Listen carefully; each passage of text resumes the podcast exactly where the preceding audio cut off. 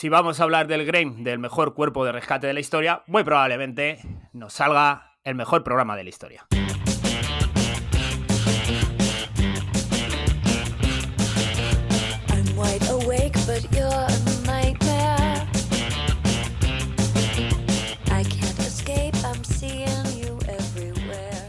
Todos, bienvenidos a otro episodio de Tirada Larga, el podcast que te hace reír cuando tus cuádriceps te hacen llorar. Programa número 39 con el que cerramos la tercera temporada de tu podcast favorito de Running con Cosas.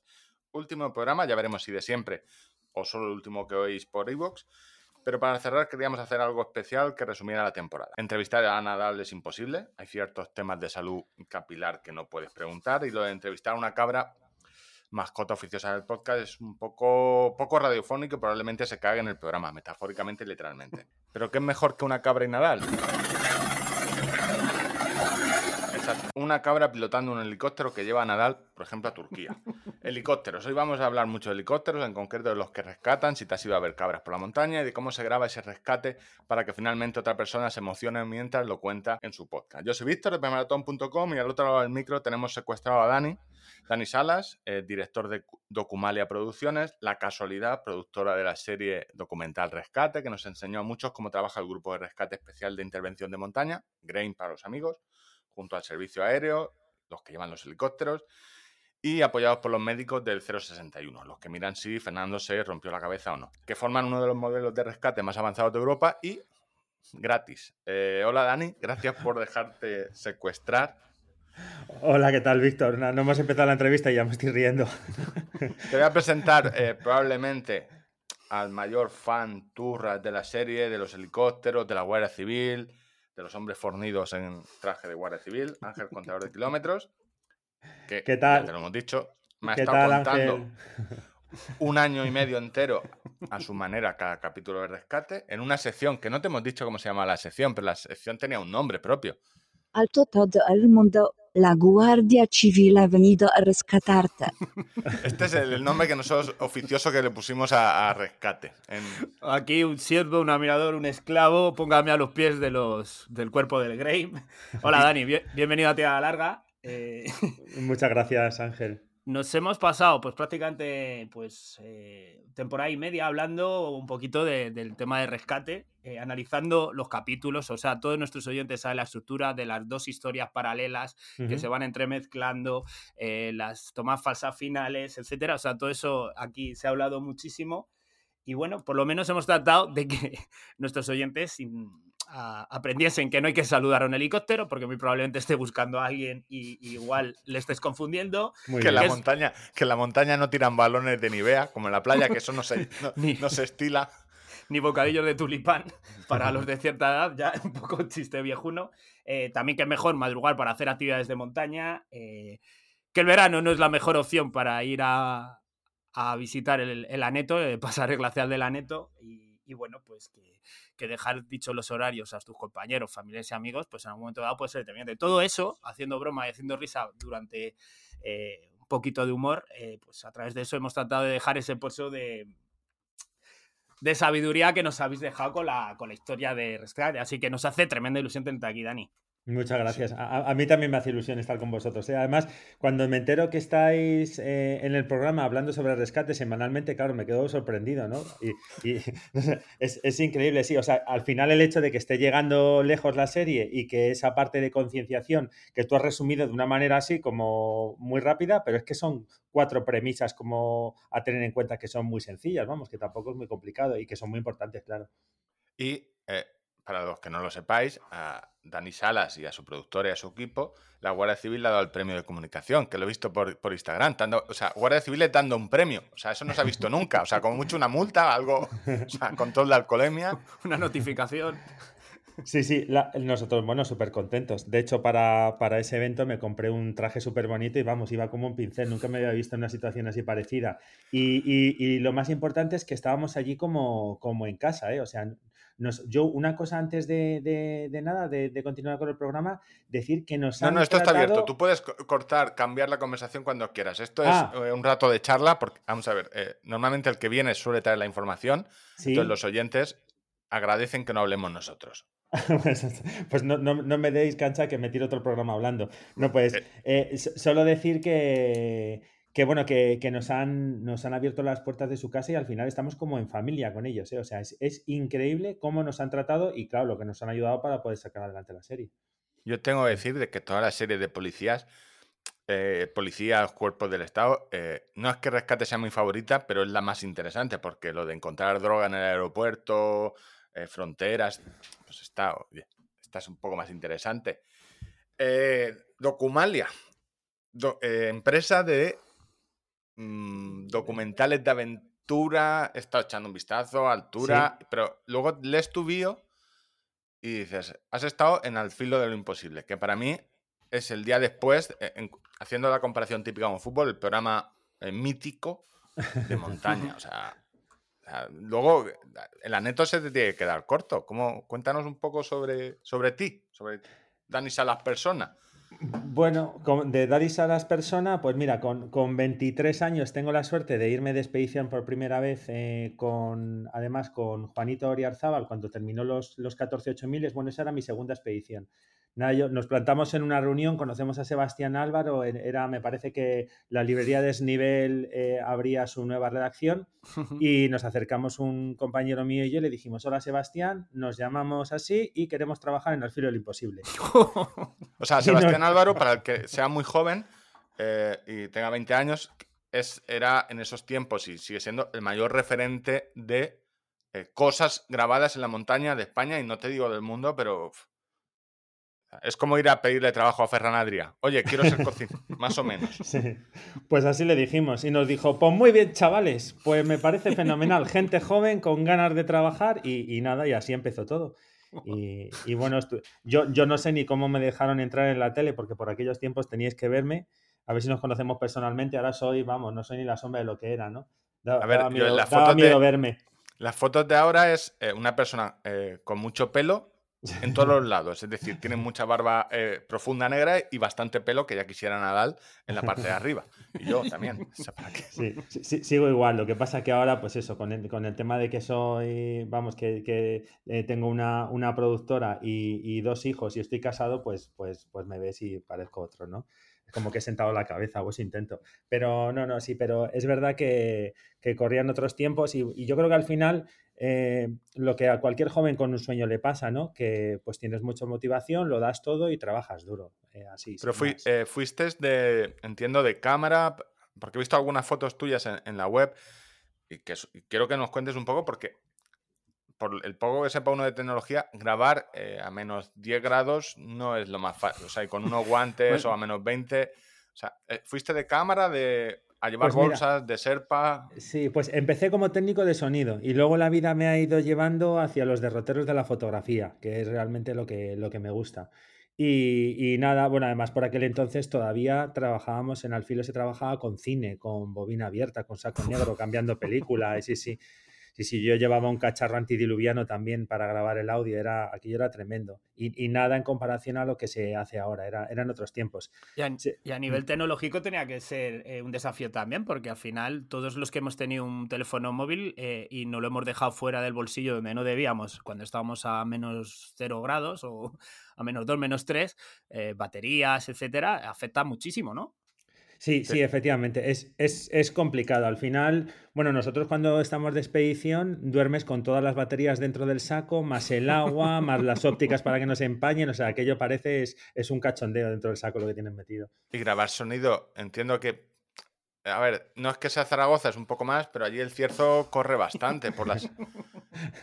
Allí corre, allí corre, sí, la verdad es que sí. Era, era complicado. Fue un- una buena toma de contacto, o sea, porque es verdad que yo ya había hecho actividad en Pirineos, había estado en Alpes, pero, pero vamos, no- ni por asomo era un, un gran alpinista. Bueno, no lo soy ahora, pues cuanto menos en ese momento, ¿no?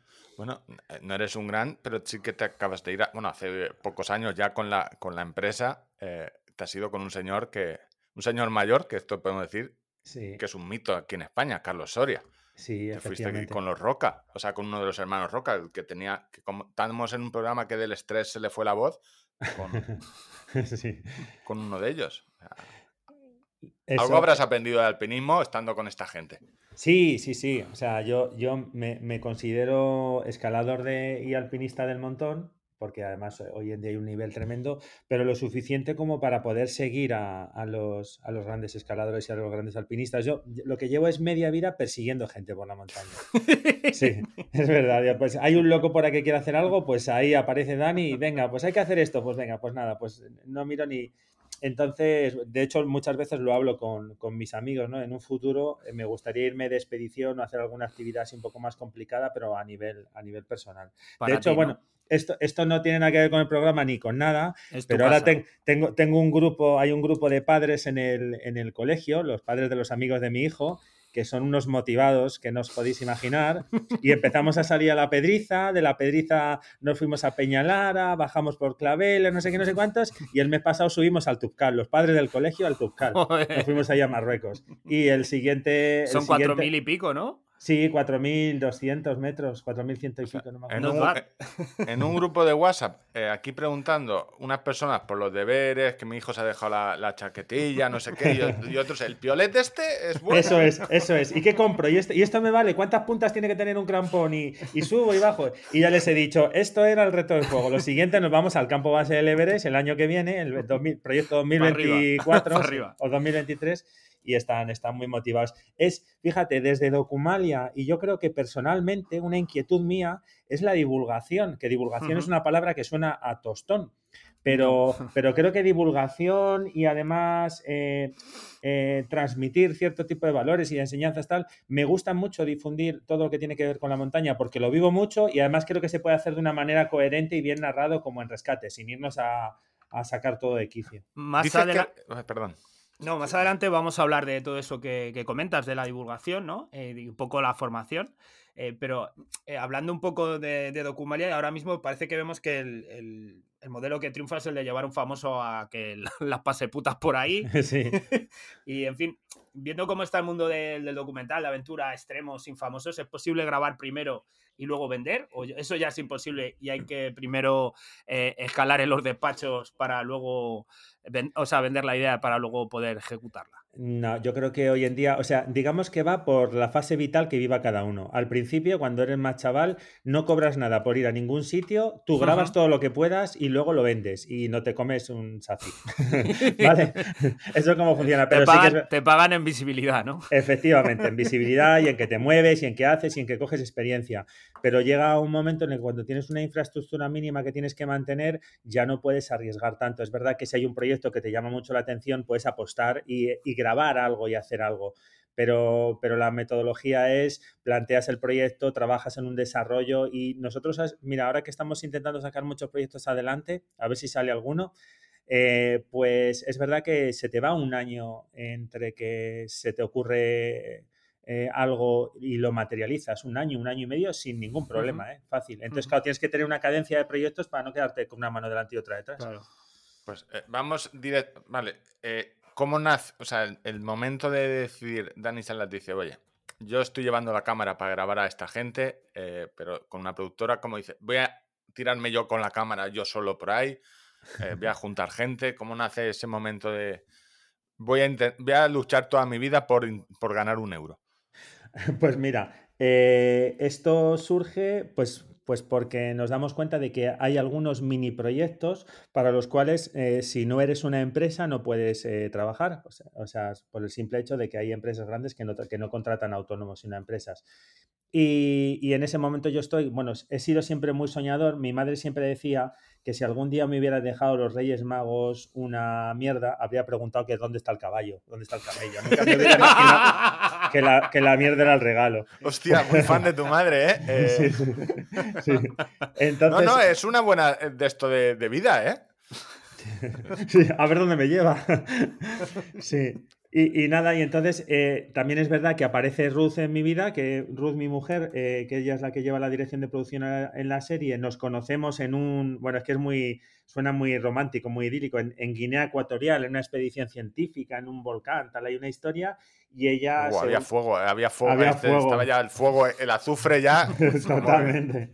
Y se, se une a mí, sobre todo me da apoyo y me dice, pues venga, tira para adelante, monta la empresa y ya veremos por dónde, por dónde salimos. Y es verdad que son, han sido muchos años de tener proyectos en- a, a modo de contagotas. De repente salió una serie para Radio Televisión Castilla y León de 19 capítulos en las que nos íbamos dos, tres personas a grabar al monte y una serie muy, muy chula, se llamaba Sin Límites, Pasión por, el, por la Montaña. Y luego... Apuntado. Sí. Y luego después eh, empezamos a hacer el- el- todo el tema de expediciones con, con Carlos Soria. Estuvimos juntos ya en el K2 en el 2004. Y ahí se van solapando Es el que expediciones. se le y- resiste, ¿no? Se le sigue Sí. resisti- Se le Sí. resiste. Bueno, se le resiste El por eso está vivo, ¿sabes? Sí. Aquí, claro, es que aquí somos muy fan. eh, hay gente que a lo mejor eh, lo ve con un, eh, con un punto de vista muy, muy crítico a veces de, pues oye, a lo mejor este caballero debería estar haciendo otras cosas y tal. Nosotros somos muy fan porque dice, sí, sí, pero es que ¿cuántos años tiene Carlos Soria? 83. ¿Cuántos Sí. conoces de su edad que sigan subiendo a la montaña? O sea, Menos sí. el, haber, el haberse sabido, no, y obviamente es un entorno peligroso donde fallece gente, la, la mortalidad pues es la que es. O sea, Sí. El- creo no, que el sí. 50% en algunos de, la- de esas cumbres así, de esos 14.000 que no son tan, no sé, en Loche o en uno de estos, decían que en invierno el 50%. No sé si me estoy inventando el dato, pero era Sí. Una, No, barbaridad. en, en invierno, en invierno estas montañas todavía se suben muy poco. Alex Chicón es de los primeros que ha subido montañas en invierno, un grupo de serpas también se hace muy... Y en verano es verdad que al final lo que pasa que, que la montaña se ha, se ha hecho más accesible. No, no es, yo creo que no es ni mejor ni peor, solamente es una cuestión de que hay que gestionarlo, porque ahora hay demasiada gente en el monte, pero todo el mundo en el fondo tiene derecho a estar en la montaña, ¿no? Entonces es cómo gestionarlo. Pero sí, yo he visto cosas en, en, en Nepal en las expediciones que dicen, madre mía, si es que no pasa más, pues porque, pues porque tú sabes por qué. Oye, Mm. centrándonos en, en- en rescate, en cómo nace, eh, ¿cómo eh, nace el proyecto? Eh, quiero decir, ¿es el Grain que os encarga algo? ¿Es propuesta vuestra? Em, ¿Lo habéis visto en otros países que se hiciera o cómo, cómo nace la idea? Sí, eh, es una propuesta nuestra, ¿no? Es- esto viene de, pues, es, es que no recuerdo exactamente el, el momento en el que salta la chispa. Estaba con Ruth en casa en cualquier momento de estos de, ¡pum! Y de repente, porque yo, ah, yo había visto previamente que habían hecho una serie que se llama The Horn, que son eh, rescatadores en, en los Alpes, Sí, Y- la he y- visto también. y pensé, ¿y cómo puede ser que en España con los grupos de rescate que tenemos, que, que además son una referencia así a nivel internacional, no se haya hecho nada? Y nada, con las mismas pues conseguimos ponernos en contacto con, con la Dirección General de la Guardia Civil, con, con prensa, y nos facilitaron una reunión y claro, tú imagínate al principio que de repente llega una productora, se sienta un, un tío con barbas, como tú dices, y, y les dice, hola, muy buenas, me llamo Dani, tenemos una productora, yo he escalado, sí, yo no, somos, somos eh, el equipo nuestro, nos movemos en montaña, queremos ir con vosotros en los rescates que vais Y en a esa, hacer". en esa reunión había alguien del Grain. eh, Sí, en, es- en vale. esa reunión estaba Fernando Rivero,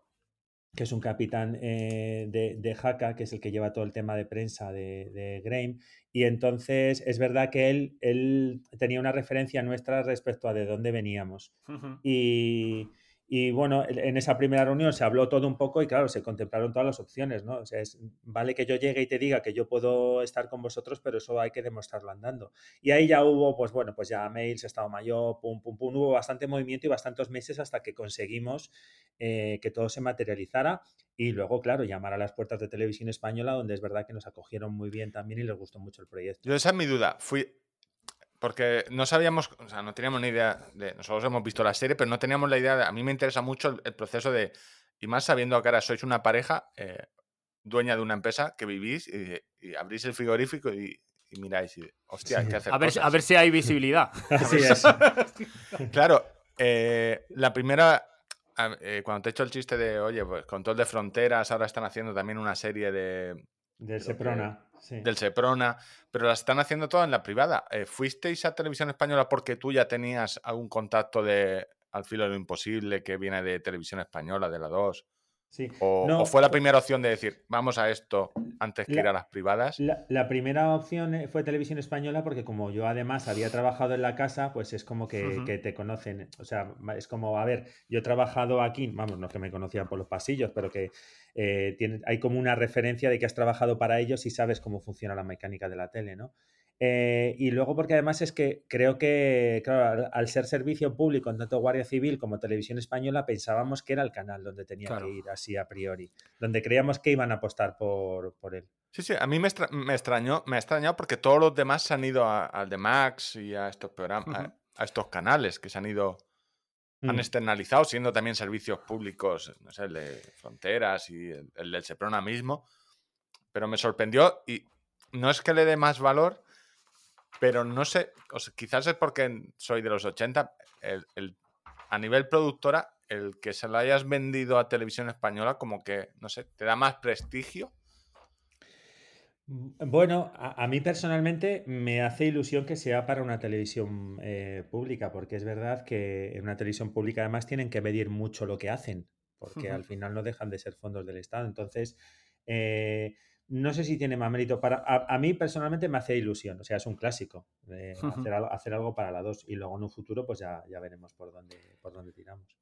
Bueno, pues ya una vez que tenemos claro cómo nace la idea y, tenemos el ok de todos, eh, ¿cómo os planteáis a la hora de grabar? Eh, porque entiendo que no es ir allí y que pasen cosas. Eh, em, ¿Tenéis una idea original de guiones, temas, o fue ir grabar, grabar, grabar y luego montar las historias? Porque me imagino que también a nivel de producción, eh, entrevistas, contactos, hablar con un miembro de Grain retirado, hablar con la persona que fue afectada, el hijo. Recuerdo los holandeses aquellos que sacaron del Teide. Eh, que acabáis en, su casa cenando con ellos prácticamente.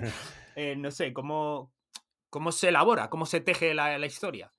Pues, pues mira, es verdad que lo, único que podíamos tener claro es eh, cómo lo queríamos, el tratamiento que le queríamos dar eh, de, contenidos y fotográfico. Eso lo teníamos muy claro. Y que íbamos a contar unas historias en paralelo apoyándonos en, en las en, los casos eh, eh, que ya, o en casos históricos que habían sido representativos por, alguna, por algún motivo.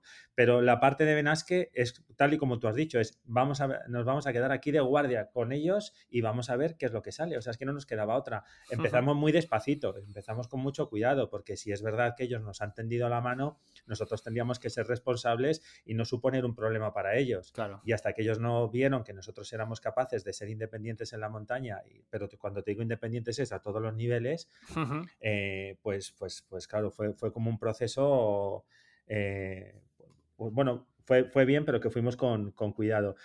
Y, nada, y teniendo claro qué tipo de entrevistas queríamos hacer y cómo queríamos articular lo que son las historias, ha sido a base de hacer guardias. Hemos estado en total eh, tres personas, son las que somos los que hemos estado en el, en el ELI durante estos años. Y, nada, un equipo de pequeñito de cuatro personas allí en Benasque y otro, y otro equipo pequeño de solamente dos eh, viajando por España haciendo las entrevistas para el tema de los casos históricos. Claro, y esto es un. O sea, al final es un puzzle. O sea, tú vas grabando cosas, tienes cosas, pero eh, no se completa el primer día. Es decir, hasta que consigues cerrar cada capítulo y dices, vale, este capítulo lo tenemos a medias. Tenemos algo del capítulo X. sí, sí, es, un, es un Cristo. ¿eh? Es un programa que nosotros cuando lo planteábamos, cuando lo planteamos sabíamos que iba a ser complicado, y, lo, y, lo, fue, y fue, fue, ha sido muy difícil porque al final tienes que atar cabos por todos los lados, porque eh, efectivamente, eh, grabas, pero te falta esto, pero luego lo otro, pero ahora me falta esta imagen, o sea, te pasas, eh, es súper divertido. Luego en edición es divertidísimo porque estás todo el día buscando de dónde sacar, de dónde coger, de dónde... Es, es, es muy divertido. Te has pasado un año entero viendo helicópteros, básicamente, tomas de helicópteros. Efectivamente, sí, sí. Además, a nivel técnico también es complicado porque llevamos muchas GoPros, eh, los guardias, el helicóptero, dos cámaras, el sonido, sincronizar todo eso. Y, claro, estamos hablando de que cuando tú grabas un rescate, lo grabas absolutamente todo, o sea, todo lo que puedes, que no te quedas de manos cruzadas. Y las GoPros no entienden de nada, esas graban dos horas del tirón y luego tienes que sincronizar todo eso con los audios del helicóptero. Entonces, tienes que pensarte muy mucho si un caso de los que vas a emitir eh, es válido antes de ponerte a trabajar en la sincronización, o sea, en lo que es la parte técnica de edición de cada caso. Sí, sí, no, no, no, es tan fácil como hacer un podcast de, dos horas diciendo. diciendo, sandeces. Más luego, eh, lo tenía Ángel preguntado, que sí que yo he visto algún capítulo muy por encima, eh, pero que sí que utiliza el, recurso de las animaciones, ilustración. Sí, sí, sí. Es otra movida. O sea, la utilizáis como herramienta cuando falta algo, cuando dices esto yo no puedo sincronizar audio, esto vamos a dibujarlo o, ya estaba previsto? Sí, estaba previsto. Para los casos históricos sabíamos que aunque eh, la Guardia Civil o personas rescatadas tuvieran recursos de que hubieran grabado, además es, divertido porque todo vale, ¿no? En, en los casos históricos cualquier plano, cualquier imagen, cualquier cosa vale pero, el, pero el, el- las animaciones le iban a dar un, un toque diferente. Además, yo no, yo no había visto nada parecido. Es verdad, ¿quién decía, no, esto es un homenaje, un homenaje a Hitchcock? No, no, esto es que has imitado a Hitchcock, a mí no me cuentes historias. Bueno, pues, pues esto es lo mismo. Yo vi una serie en la tele que se llama Losers en, en Sí, Amazon que la, me gustó. la hemos comentado por aquí también. Sí, entonces vi que utilizaban animaciones como recurso para contar historias y pensé, ostras, mira, qué buena manera, porque con, un con una animación estás pendiente de qué es lo que sucede, no pierdes la, la trama. Pero te vale, más también- dine- te vale más dinero, también te lo digo. Que yo lo he visto a nivel editor y digo, Sí, vale, sí, coger un recurso que yo tengo de aquí, de la neto del 80, me voy a, Radio Televisión Española y una foto de la neto de los 80, eh, me es gratis. Eh, claro. una claro. animación me cuesta dinero.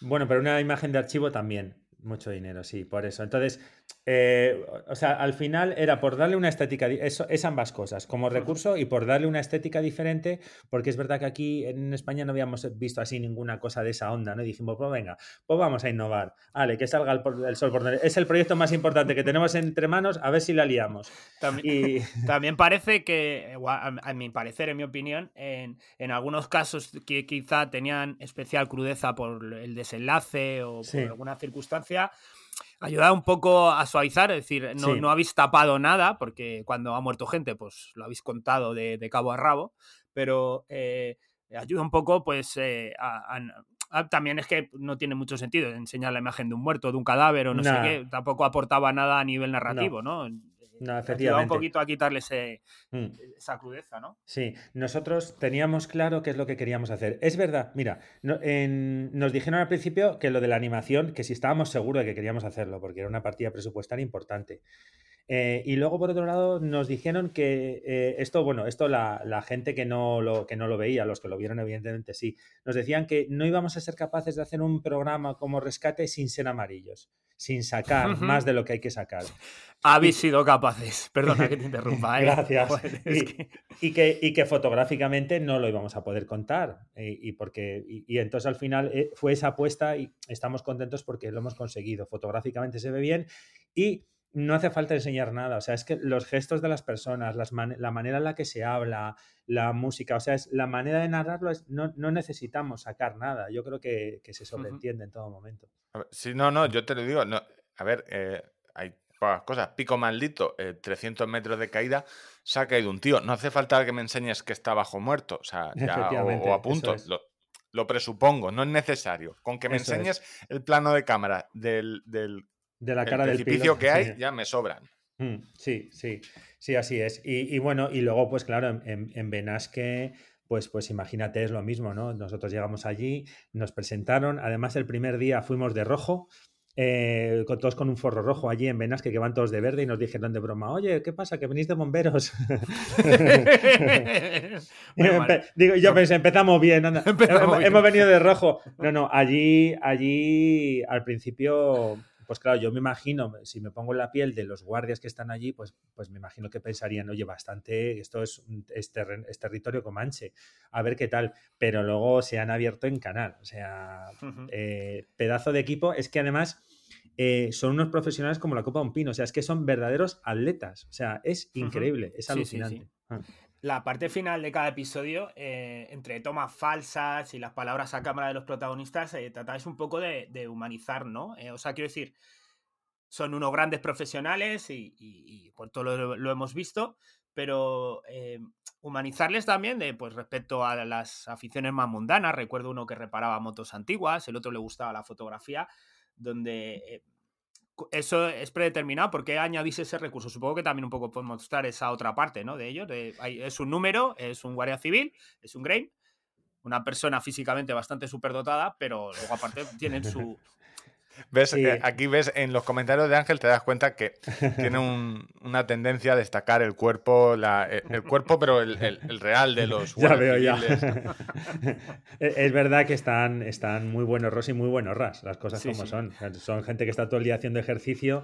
Y, Esos ojitos sí. azules del piloto del helicóptero, Claro, Alberto. Alberto, porque ves el nombre. Sí. En Sí, fin. pues sí, no, decidme, decidme. No, no, lo de hablaba las sobre- tomas falsas, el, el- el- el acabar el programa un poco más relajado. Sí, o es sea, por, por distendir un poco. a- em, había, además, eh, teníamos que hacerlo con cuidado, porque dependiendo del capítulo, pues tenías que tener cuidado con cómo hacerlo. Pero sí, es para, para verlos fuera de lo que es el entorno de trabajo. Por eso los perfiles a veces también, no verles en su vida cotidiana haciendo sus actividades. Es como que, igual que en la montaña, a mí me gusta mucho humanizar a quienes son los deportistas. No son solo puntitos de colores que escalan o son superhombres, supermujeres. Eh, no, pues que tienen esa parte pues, pues más humana para empatizar con ellos y también para fidelizar cada semana con los protagonistas. ¿no? Es como, mira, tú le dices ahora Alberto. Pues yo, Alberto, de hecho, hablo con él por teléfono y me cuesta eh, ver que estoy hablando con él por teléfono y que no es un capítulo nuevo. O sea, sí, sí, se lo digo, digo, digo, Alberto, me parece que estoy empezando un capítulo nuevo, que te estoy escuchando. No, porque a lo mejor él te cuenta su día a día. Pues mira, hoy hemos tenido que ir a rescatar a no sé quién o no sé Claro, claro, y yo ya me lo imagino, sentado en, la entrevista, el total. Sí, sí. Y eh, lo comentabas que el. Vale, porque esto Ángel lo planteaba de si el grupo de tres que estáis, realmente vuestra misión era no incordiar. O sea, molestar lo mínimo posible, grabando lo máximo posible. Es decir, en, actividades en las que Ángel se pensaba o pensábamos los dos de, hostia, es que se ha caído uno, hay una camilla, eh, alguien tiene un gotero, pero vuestra misión... Eh, es, no existir. Pase lo que pase. Porque no es lo mismo que en una expedición, que eso te habrá pasado en expediciones donde eh, está pasando, por lo que sea, una caída, eh, puede ser chiste, pero también es, un, es importante. O sea, ¿cómo se quitan esas ganas de ayudar y solo grabar? Eh, pues eso, ya es, eso ya es. Eh, yo siempre digo que cuando grabas entras en un... Eh, es como que lo vives todo desde el otro lado del objetivo y es que es, que es verdad, parece que estás viviendo una, película y a veces, a ver, todo tiene unos límites y nosotros tenemos claro y no sería la primera vez que si tenemos que soltar la cámara porque ahí lo que prima es echar un cable y ayudar, la cámara va afuera. O sea, eh, la, la, cámara es secundaria, es, es, lo, nosotros siempre lo hemos dicho y así ha sido, siempre es lo de menos. Y, y claro, o sea, grabas pero, pero un poco con sentido común. Oye, lo que hablabas antes un poco de la labor didáctica, la, mezcla de, exponer las imprudencias eh, con esa labor didáctica que aporta el programa, eh, por lo que nos comentabas, lo tenías tú claro ya un poco por actitud tuya vital, ¿no? Pero eh, también me gusta que desde la Guardia Civil el mensaje que transmite no es el de abroncar, no es el de asustar. Eso es. es enseñar, sobre todo porque muchas veces eh, creo que desde el sector de la montaña eh, están más en echarle la bronca al dominguero que en, que en, que en, formarlo un poquito para evitar que le pase historias, ¿no? Y la Guardia Civil en eso era como muy, muy amable decir, eh, no metas la pata, por favor, pero si metes la pata no tengas dudas. Llámame que voy, ¿sabes? Claro, claro. Sí, es que es una línea muy delgada. A ellos les cuesta mucho. Además, siempre se habla el tema de, de cobrar los rescates, el tal. Todas estas son preguntas muy recurrentes. Pero mira, pasa una cosa. Ellos, ellos nos dicen, una persona que, que, no tiene un accidente y que está en una situación así como, como poco complicada de, desde el punto de vista del montañero, que parece sencilla. Si esa persona en ese momento no llama, a, lo mejor, comete realmente una, imprudencia intentando bajar por una pedrera que a lo mejor a un montañero le parece ridícula, pero para él no lo es, y ahí sí tiene un accidente. O espera mucho, mucho, mucho, mucho. por no molestar. Por, no, molestar, por no llamar, y al final sí que llega un momento de extenuación física y ahí sí tiene un problema. Entonces, claro, a ver, eh, hay un capítulo de la temporada anterior que le llamábamos una delgada línea precisamente por eso, porque hasta qué punto es imprudencia, hasta qué punto tienes que llamar, hasta qué punto no. Yo creo que ellos están allí, lo tienen claro para ayudar y si alguien comete una, si alguien como, eh, eh, tira de recursos de Guardia Civil y es, y es, y está, y es y es exagerado, o sea, es como que canta por solear, es que podía no, no, haber necesitado, pero ellos no les reprenden, ellos le dicen sencillamente la próxima vez valora esto, haz esto y haz esto, o sea, me mm. gustó. ¿eh? En un capítulo en concreto recuerdo que pasó una circunstancia donde dos personas quizá no demasiado eh, duchas en la montaña, no digo no preparadas físicamente, sino duchas en la montaña, estaban en una pedrera totalmente asustados, eh, que no sabían por dónde bajar, llamaban al helicóptero. llegó el helicóptero, llegaron los técnicos y le dijeron, y les acompañaron amablemente hasta un sendero que había a 200 metros de allí. Y le dijeron, pues por ahí se va a Benasque. y cogieron y despegaron y se fueron. Y me pareció muy bien, porque claro, eh, cada uno tiene, les enseñaron a que hay que ser responsables, pues preparar las rutas, etcétera. Eh, y no, no salís un poco de- del plan. Y me gustó mucho esa actitud y además sin resentimiento ni resquemor ninguno. No, más, no, allá, más de decir, chavales, eh, para nosotros lo mismo nos daría bajaros en el helicóptero ahora mismo, pero estáis en buen estado, estáis bien, no tenéis un tobillo partido, no tenéis nada. Por ahí, en dos horas, llegáis a Benasque. Me Eh, se nos Claro, eso- estuvisteis tres meses y pilló pandemia. No, porque en, en la. No sé si se grabó antes de terminar Fue justo.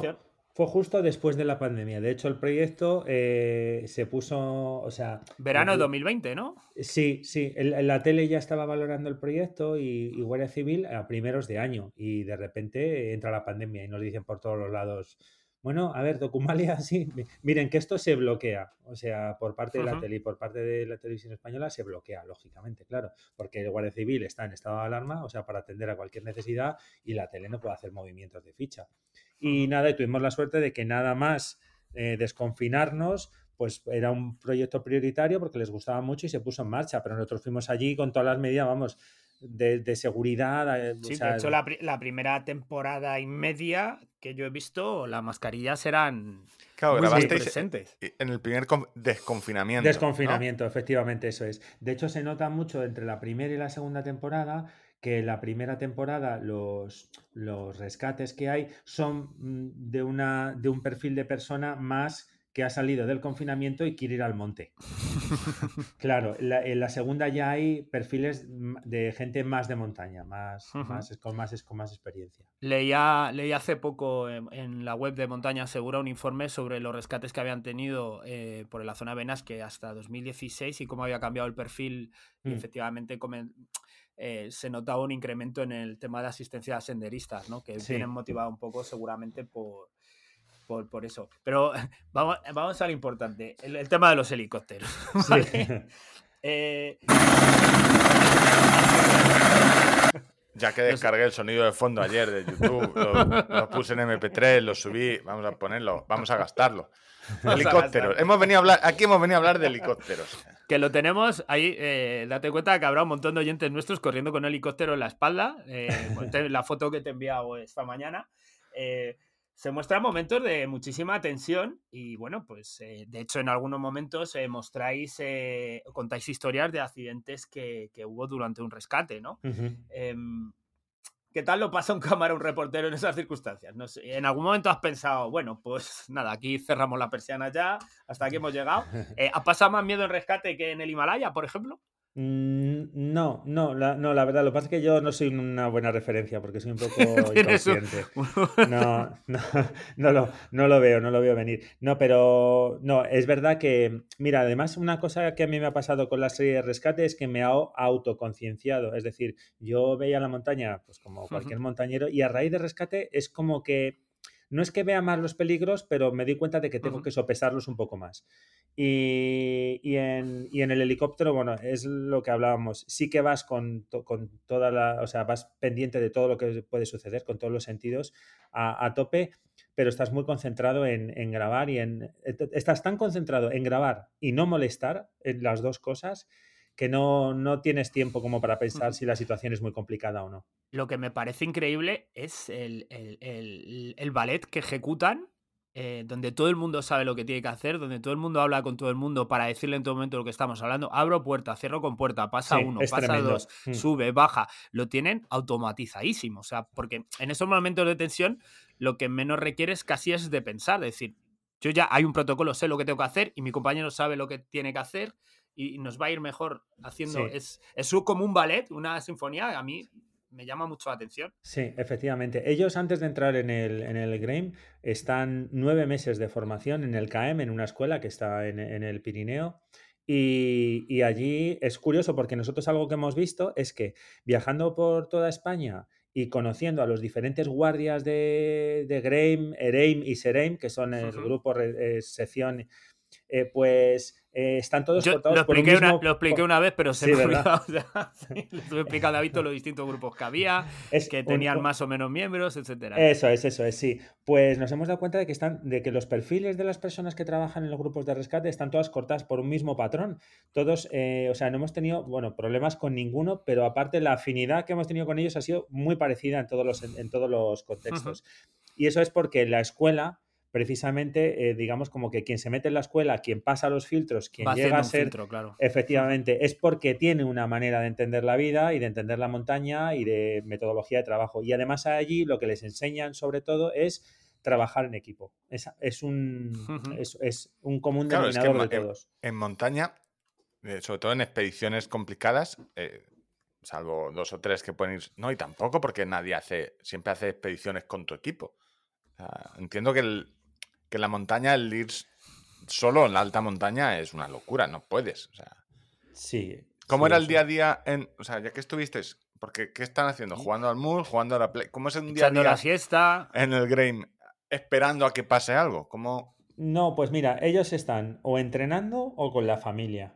Entonces, eh, básicamente ese es- su día a día. Hacen sus guardias y luego además, como hay muchas personas que están desplazadas durante el verano, que vienen de otras unidades y están allí en Benasque para dar soporte a, todo lo que les viene en verano, ¿no? Entonces, pues nada, pues allí yo creo que están todo el día o bien haciendo maniobras o bien mm, se van a escalar. O sea, eh, por eso ellos son especialistas en lo que hacen, porque dedican su vida dentro y fuera del GREM a la actividad de montaña. Y ese perfil que decías tú, que más o menos iba cortado de la academia, eh, a nivel médico parece que también se repite, ¿no? O sea, tiene Sí. que ser una persona sanitaria que le haya gustado probablemente desde pequeña. Eh, recuerdo, ahora no me voy a acordar del nombre, Esther, ¿puede ser?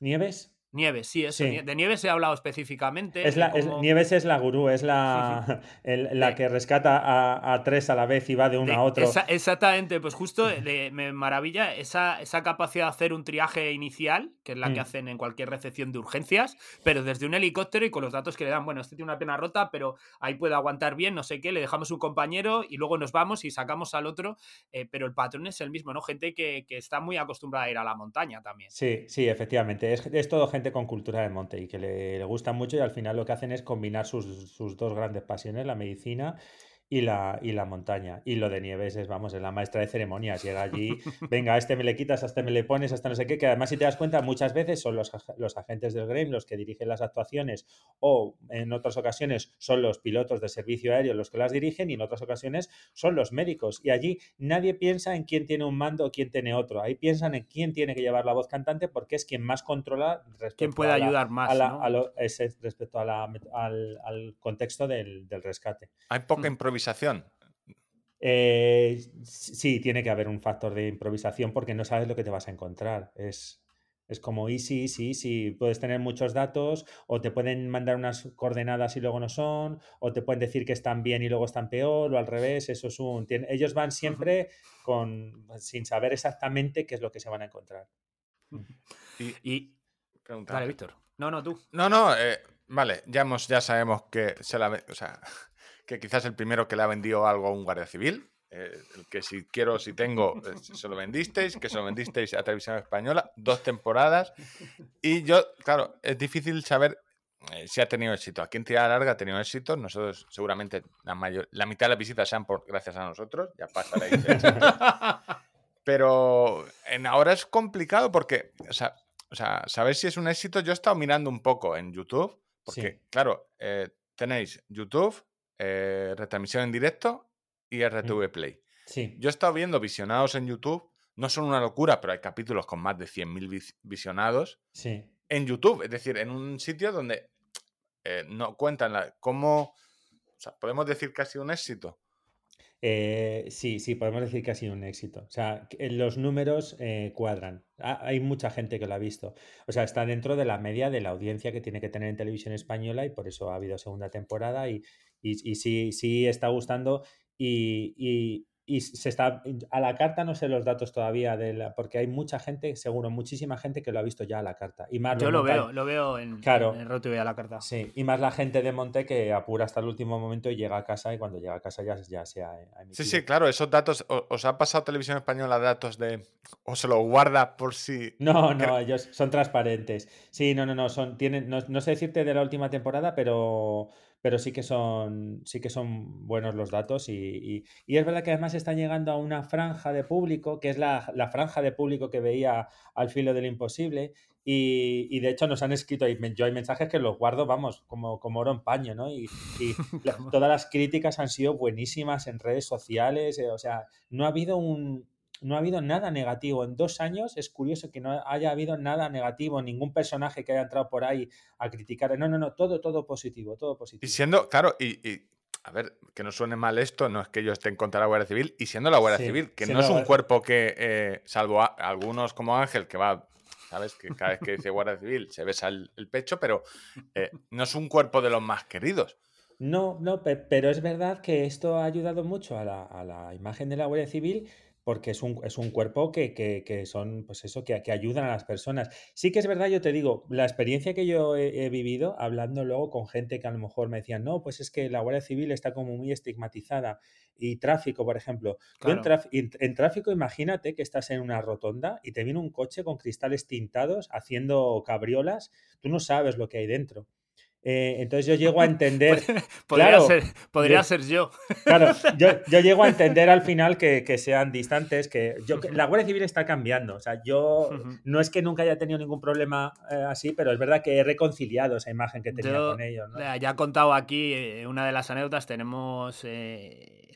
Eh, me pasó que tomé un medicamento que me sentó terriblemente mal y el efecto. y juro por Dios, era Primperán, juro por Dios, tiene una cosa que es efecto piramidal que lo que hace es que te, te tensiona muscularmente hasta el punto que a mí se me salía la quijada a la boca. Y me voy en pijama y veo debajo de un puente aquí en la Nacional 5 a la Guardia Civil, dos coches, y yo entro derrapando, lo que tú decías de un coche con las lunas tintadas, que no sabes lo que viene dentro, y te sale un tío en pijama que se le cae una zapatilla a andar por casa por el camino, Sí, a hablar contigo con la mandíbula totalmente desencajada. sí. No lo asocias, no lo asocias al Primperán, no, no está claro. No. Entiendo que, que, eh, se estableciera cierta tensión, ¿no? Entre los, Mm. los cuatro compañeros que había allí. eh, bueno, y finalmente me llevaron con el coche, me llevaron al centro de salud, me trataron, esperaron a que dieran el diagnóstico, el cual yo estaba muy interesado porque agarré a la doctora, le dije, venga, venga aquí, cuéntele al señor guardia civil que yo no, no, no me he Claro. drogado. ¿vale? Eh, y claro, eh, también están para ayudar, que muchas veces se nos olvida. Y yo- Sí. bueno, yo acabé de- dejándole una caja de vino aquí en el cuartel de la Guardia Civil. Sí. por, por eso, Pues- pero a nivel de imagen supongo que habrá ayudado mucho también. Sí, sí, yo creo que sí, ellos Bueno, están, la están teníamos, contentos. eh, Es merecido. Mm. La teníamos para el final, pero eh, si ha sido un éxito, la Guardia Civil os ha dado un premio. eh, Ha habido se un momento que te has parado un... Aún no lo sabemos. Entonces la pregunta es, Víctor, No, no, va a haber tercera temporada de rescate. Es es decir, todo lo que le des a Ángel. Tú piensas que no es porque le guste más o no, es que le das 20 minutos de sección que se la hace viendo la tele. Eh, claro. Pues aún, aún no, aún no os podemos confirmar nada, solo que estamos trabajando en ello, pero aún no, Ujú. aún no, no tenemos La nada última vez que dijeron eso, creo que invadieron Irán. O sea, no sé. está... Sí. Bueno, nos quedamos ahí con la, con la espita de la esperanza. Además, eh, cuando O sea, dice estáis o sea, sí que podemos decir que estáis trabajando en una, cua- en en una posible tercera En temporada. una posible tercera temporada, sí. Ujú. Mm. Yo que ver, decía, decía a Víctor lo de que me prepara la sección. eh, Muy probablemente, yo, y hay veces que le envío fotos. eh, nuestros guiones eh, pues son muy sucintos, hacemos cuatro cositas así para tener claro el orden de lo que vamos a hablar, pero somos muy espontáneos, no, no editamos prácticamente nada. Cuando venía la sección de rescate, yo hay veces que tenía un folio y medio de apuntes, de detalles y de cosas, de, de contar que no se me pasase esto, el- esta moraleja final, eh, los datos, y si el, el aneto tenía 3.458, no sé, ahora no recuerdo, pero eh, o sea, yo creo que en pocas cosas he apuntado tantas cosas escritas en un papel con los capítulos de, de rescate. Nos quedamos con que hay, hay posibilidades. hay- hay posibilidades, sí, sí. Yo, vamos, yo a mí sí, sí me gustaría mucho. Además, que decir que, que- que su- su- sufro, bueno, sufro como, em- como empresario porque pues, tiene que cuadrar los números y sufre porque pasan muchas horas y estás lejos de casa y la familia y tal. Lo que pasa que yo, bueno, yo soy un poco bipolar desde el punto de vista en el que me meto a mí mismo en marrones que luego digo por qué me he metido. Pero, pero es verdad que, que es una serie que se vive de una manera súper intensa porque, claro, las grabaciones son muy intensas y, y- y es una pasada hacerlas, es una ese- pasada producirla porque, sí, o sea, yo de hecho estoy eternamente agradecido a Guardia Civil y a Televisión Española porque nos han dado la oportunidad de decir, vamos a hacer algo que a priori parece muy difícil y lo es, pero aún así se apuesta por ello. Ese, ¿cómo afrontáis la, la bajona de llegar? O sea, tenéis momentos muy, muy frenéticos, muy adrenalíticos, eh, todo lo que pasa, eh, porque vosotros lo estáis viviendo en primera persona. eh, sois uno más del equipo. ese momento de cuando se llega a, a las instalaciones, allá al cuartel, no sé si cenáis con ellos, os vais cada uno a vuestra casa a cenar, eh, ¿se nota esa sensación de bajón de, de- de la adrenalina? Eh, si acabas eh, extenuado. O sea, sí. esa tensión de lo, que luego te cuesta dormirte, que te duelen los músculos y, y no has hecho una actividad físicamente aparentemente importante, ¿no? Sí, sí, sí, es muy intenso. Sales, eh, bueno, de, de las, de los que estamos allí, eh, o sea, al final todos lo hablamos, ¿no? Eh, que es- acabas con un zumbido metido ya en la cabeza, a- acabas sonado después de estar todo el día para arriba, para abajo, para... Porque hay días que son menos intensos y que hay poco movimiento, pero hay días que te subes al helicóptero por la mañana a las 11 y terminas a las 10 de la noche cuando ya no hay luz. Claro, y eso, para el, para el que no haya editado vídeo nunca en la vida, yo solo he pensado, digo, por, joder, ej- por ejemplo, yo. eh, esos son, pues, ponte que llevéis mínimo tres cámaras, cuatro, son, pues, 40 horas de grabación en un día. Sí. De, sí. de- es una locura, es una locura. Que pues, alguien tiene que ver, filtrar. Efectivamente, eso... Anotar, es decir, a, a ponerte algunas anotaciones en el nombre del archivo, no sé, ¿cómo, cómo haces Claro. eso? No, ¿Cómo eso, eso hay- organizativamente. Eso es trabajo de, o sea, eh, primero allí hay un, re- un redactor que es el que, un poco el que, el, el que maquina las entrevistas y por dónde dirigirlo todo, o sea, a, a nivel guion. Entonces se hace una primera valoración del caso respecto a cómo haya sido, de, de duro o de no duro, de, eh, y, ento- y- y también fotográficamente, si se ha podido grabar todo, si no, y, y entonces se hace una primera valoración del caso y sí que se van haciendo apuntes. Pues en este momento pasa esto, en este otro. A lo mejor tienes seis rescates seguidos, pero el que vale es el que se ha hecho de 10 a 11 y media. Entonces, pues apuntas. Y luego todo eso, es, digamos, como esa escaleta llega aquí a, a- a Madrid y en Madrid en un ordenador hay un digitalizador que que es el que se encarga de hacer la sincro de todas las cámaras y hacer un, un precorte de lo más interesante para que luego ya pase a guion y en guion ya se termine de afinar. Es- Mucha gente, horas. mucha gente currando. En- somos, cuando estamos eh, a full de producción, somos 15.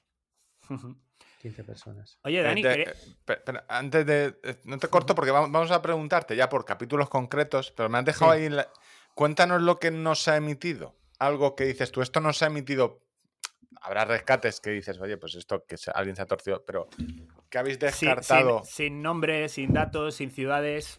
Eh, Casos, generalidades. es, es verdad que piensas que en tres meses, dices, bueno, en tres meses grabando rescates un equipo allí, tienen que tener rescates a tupa, pero no son tantos los que luego puedes poner en emisión. No puedes ponerlos, pa- pero no porque esté mal, sino porque tengan enjundia. Quiero decir que al final, claro, lo que tiene el no inventarse cosas y jugar con la realidad es que no puedes sacar de donde no hay porque no queremos y entonces, claro, eso lo reduce a que a Hostia, lo eso es una pedrada a la mayoría de, de, No, no, a ver. No, Y me a- sale del a- a alma. a la- te has cargado la programación de Discovery Max. y ¿dónde? Infraestructuras nazis. Hostia, esto que este círculo que se ve desde el espacio, que es? Un sembrado, un sembrado. Los sembrados. No, no, pero es verdad que eso para nosotros es muy importante. Y es, y es una de las razones por las que han confiado en nosotros, ¿eh? porque saben, están tranquilos porque saben que no vamos a sacar de donde no hay. Entonces, eso al final, ¿qué es lo que, qué es lo que pasa? Pues que puedes grabar muchos rescates, pero no tienes más de 13 rescates interesantes. ¿eh? Ujú, Claro. No. No se mata gente suficiente. Se me mata, Hay veces. no, eh, eh, se me mata de forma muy poco foto, eh, fo- poco espectacular. Más que se me mata poca Hemos- gente. Hemos, luego además, eh, fijaos una cosa que, claro, eh, vivirlo, a mí yo creo que son de, las, de los momentos más, más duros, ¿no? O sea, eh, ujú, los rescatadores, la gente que rescata, eh, psicológicamente es, es- es duro, es muy duro, al final, porque al final lo que ve esta gente es, es tremendo, ¿no? Y, y el hecho de enfrentarte a esas situaciones, eh, nuestro compañero Diego, que ha tenido algún rescate allí duro, que yo creo que al final esas cosas te dejan, sea, te dejan pozo. Y, y cuando luego ya te quieres poner a, a- a- a trabajar en el, en el proyecto, lo primero que nosotros hacemos, Ruth siempre me dice, mucho preguntas tú y al final no tenemos tiempo, pero es verdad que nunca hemos emitido un, un programa sin ponernos en contacto con las personas afectadas o familiares de las personas afectadas. Y de hecho hemos, hemos viajado a Barcelona, nos hemos sentado con, con, con las con viudas de, de, de montañeros que han fallecido, les hemos enseñado, les hemos dicho, por favor, esto Si yo no podría, tiene- yo si podría tiro el trabajo a la basura. Claro, yo podría perfectamente poner blures por todos los lados y tirar para adelante, porque nadie me va a decir nada ni nadie me va a denunciar. Pero yo moralmente no soy capaz de poner en un capítulo imagen, ya no imágenes porque no se ve nada prácticamente, pero solamente el hecho de que algún familiar de algún fallecido nombre, pueda, un pueda ver en, en televisión, oye, es que, es, que esa persona que está saliendo en este estás- capítulo es que es mi, es mi madre, es mi padre, es mi es, es duro. Y siempre, siempre, siempre hemos tenido, eh, o sea, hemos primero eh, nos hemos asegurado de que, de, de que cuando eso se vaya a emitir, todo el que tiene que ver con ello esté, esté en línea. Eh, y esto más en el mundo de YouTube, eh, hostia, es que es tan fácil caer en la trampa de me invento esto o amarilleo un poco esto Sí. o es, es tan fácil decir esto me haría y pensar esto me haría en Twitter 500 visitas más. Esto Sí. en el momento, y claro, eh, es muy fácil caer en esa tentación y el no hacerlo, o sea, claro, no- Ángel y yo eh, somos espectadores, no habíamos pensado en ningún momento del, Ujú. o sea, esas Yo- cosas. Eh, Claro. Es muy interesante porque muchas veces eh, eh, podemos pensar cuál es la frontera entre enseñar y no enseñar, pero aparte de todo eso, pensar, decir, cómo se sentiría una persona afectada eh, por, por el caso que estoy contando Claro. y, y tener esa sensibilidad de irlo. eh, fue Pues ese no es el, co- el código deontológico Antena 3, es yo por tirar un poco de mierda, ¿sabes? Eh, y, el- y los programas de estos que veo por la mañana. Se ha muerto una persona, aquí veis la imagen, todo se ha muerto. eh, Mira, el reguero de sangre empezó por aquí. Sí, norma- normalmente, no se ve, zoom. sí, normalmente no se ve la imagen, se ve como los restos de serrín en el suelo y, y sacan ahí todo el rato todo y venga a repetir la imagen. Sí, es. Una pre- eh, bueno, va una pregunta en tres. Vamos a empezar ya un poco a hablar eh, de, de capítulos concretos, eh, pero me gustaría que me dijeses de todas estas temporadas, de estas dos temporadas, eh, ¿cuál ha sido tú, para ti, el, el- el más dramático de todos, el que más os ha con- costado contar? El momento más divertido de estas dos temporadas, algo jocoso que os haya pasado. Eh, y he dicho tres, pero creo que eran dos nada. Estoy aprendiendo a contar. Lo dado por hecho ya. Y tres te puedes, pues lo que tú quieras. Lo- Los momentos más divertidos, a mí, es verdad que todo esto, como decís vosotros en antena el otro día, desde el cariño, y luego nos llegaron muchos mensajes que ponían, ¿qué vamos a hacer la siguiente temporada sin Fernando? O sea, el siguiente capítulo sin Fernando. Ahora El res- iremos. El rescate, a- a- de- el, el triple rescate ese, o bueno, dos con amago de tercero, es, la verdad es que es, que es una situación Bueno, dantesca. o va- sea, vamos ya, pero- te preguntamos directamente porque viene y luego ya nos cuentas el dramático. Eh, para nosotros, Fernando se convirtió como en el gran protagonista de RGT, como nos cuentas, ¿no? Que, que- que repasemos. Vamos a hacer repaso. sí, sí, Lo sacaron junto con su familia, con los niños incluidos, sí. Al borde de la hipotermia en el pico maldito. Que nosotros con el tema de los nombres, a ver, si el pico se llama maldito, sí. alguna Algo que hemos aprendido Ojo. de la montaña es que los lugareños le suelen poner un nombre de risco de la muerte, el, paso del infierno. Sí. Si algo se llama el paso Sí. del infierno, sí. No pasar. No Lo, pasar, siguiente, vale. lo siguiente es llamarles pico, ahí no te subas ni para Dios. Sí, más o menos sería el naming montaña más o menos bien acompañado. Sí. Maliciosa, Y la montaña para- mala. En- y para localidades, eh, hace falta un cartel de no merece el esfuerzo para las vistas que hay. Eso es muy importante. Ese es el cartel que habría que poner bajo. Oye, sí que merece. Las vistas molan y una foto. Vale, pues sí, pero Después, Fernando se accidentó eh, con una caída, con un arnés y acabó con la cadera encajada en una grieta, un accidente grave. Y se, va- se va. e- Ese, ese, mm, mien- mientras contáis estos dos casos, Sí. eh, que me parece magia, el, el ir contando como si fueran casos distintos, de personas distintas. Sí. De- eh, y contáis un tercer caso, algo que para el espectador de rescate era como singular, ¿no? O sea, el- los fan fans, decir, no me te cuentan dos, ¿por qué meten aquí otro caso Sí, claro. de un señor que se va a hacer senderismo como le da la gana? Bueno, no sé si como le da la gana, pero no avisa de la hora de finalización, no avisa tal y no sé cuánto, todo a la vez, ¿no? Y no Mm. avisó a su familia de que tardaba y estuvieron buscándolo también. Eh, Además, luego, con lo que sabemos a posteriori, después de verlo, la cara de los familiares de Fernando explicando a, eh, la búsqueda de ese senderista ya era como de cierto pudor y vergüenza.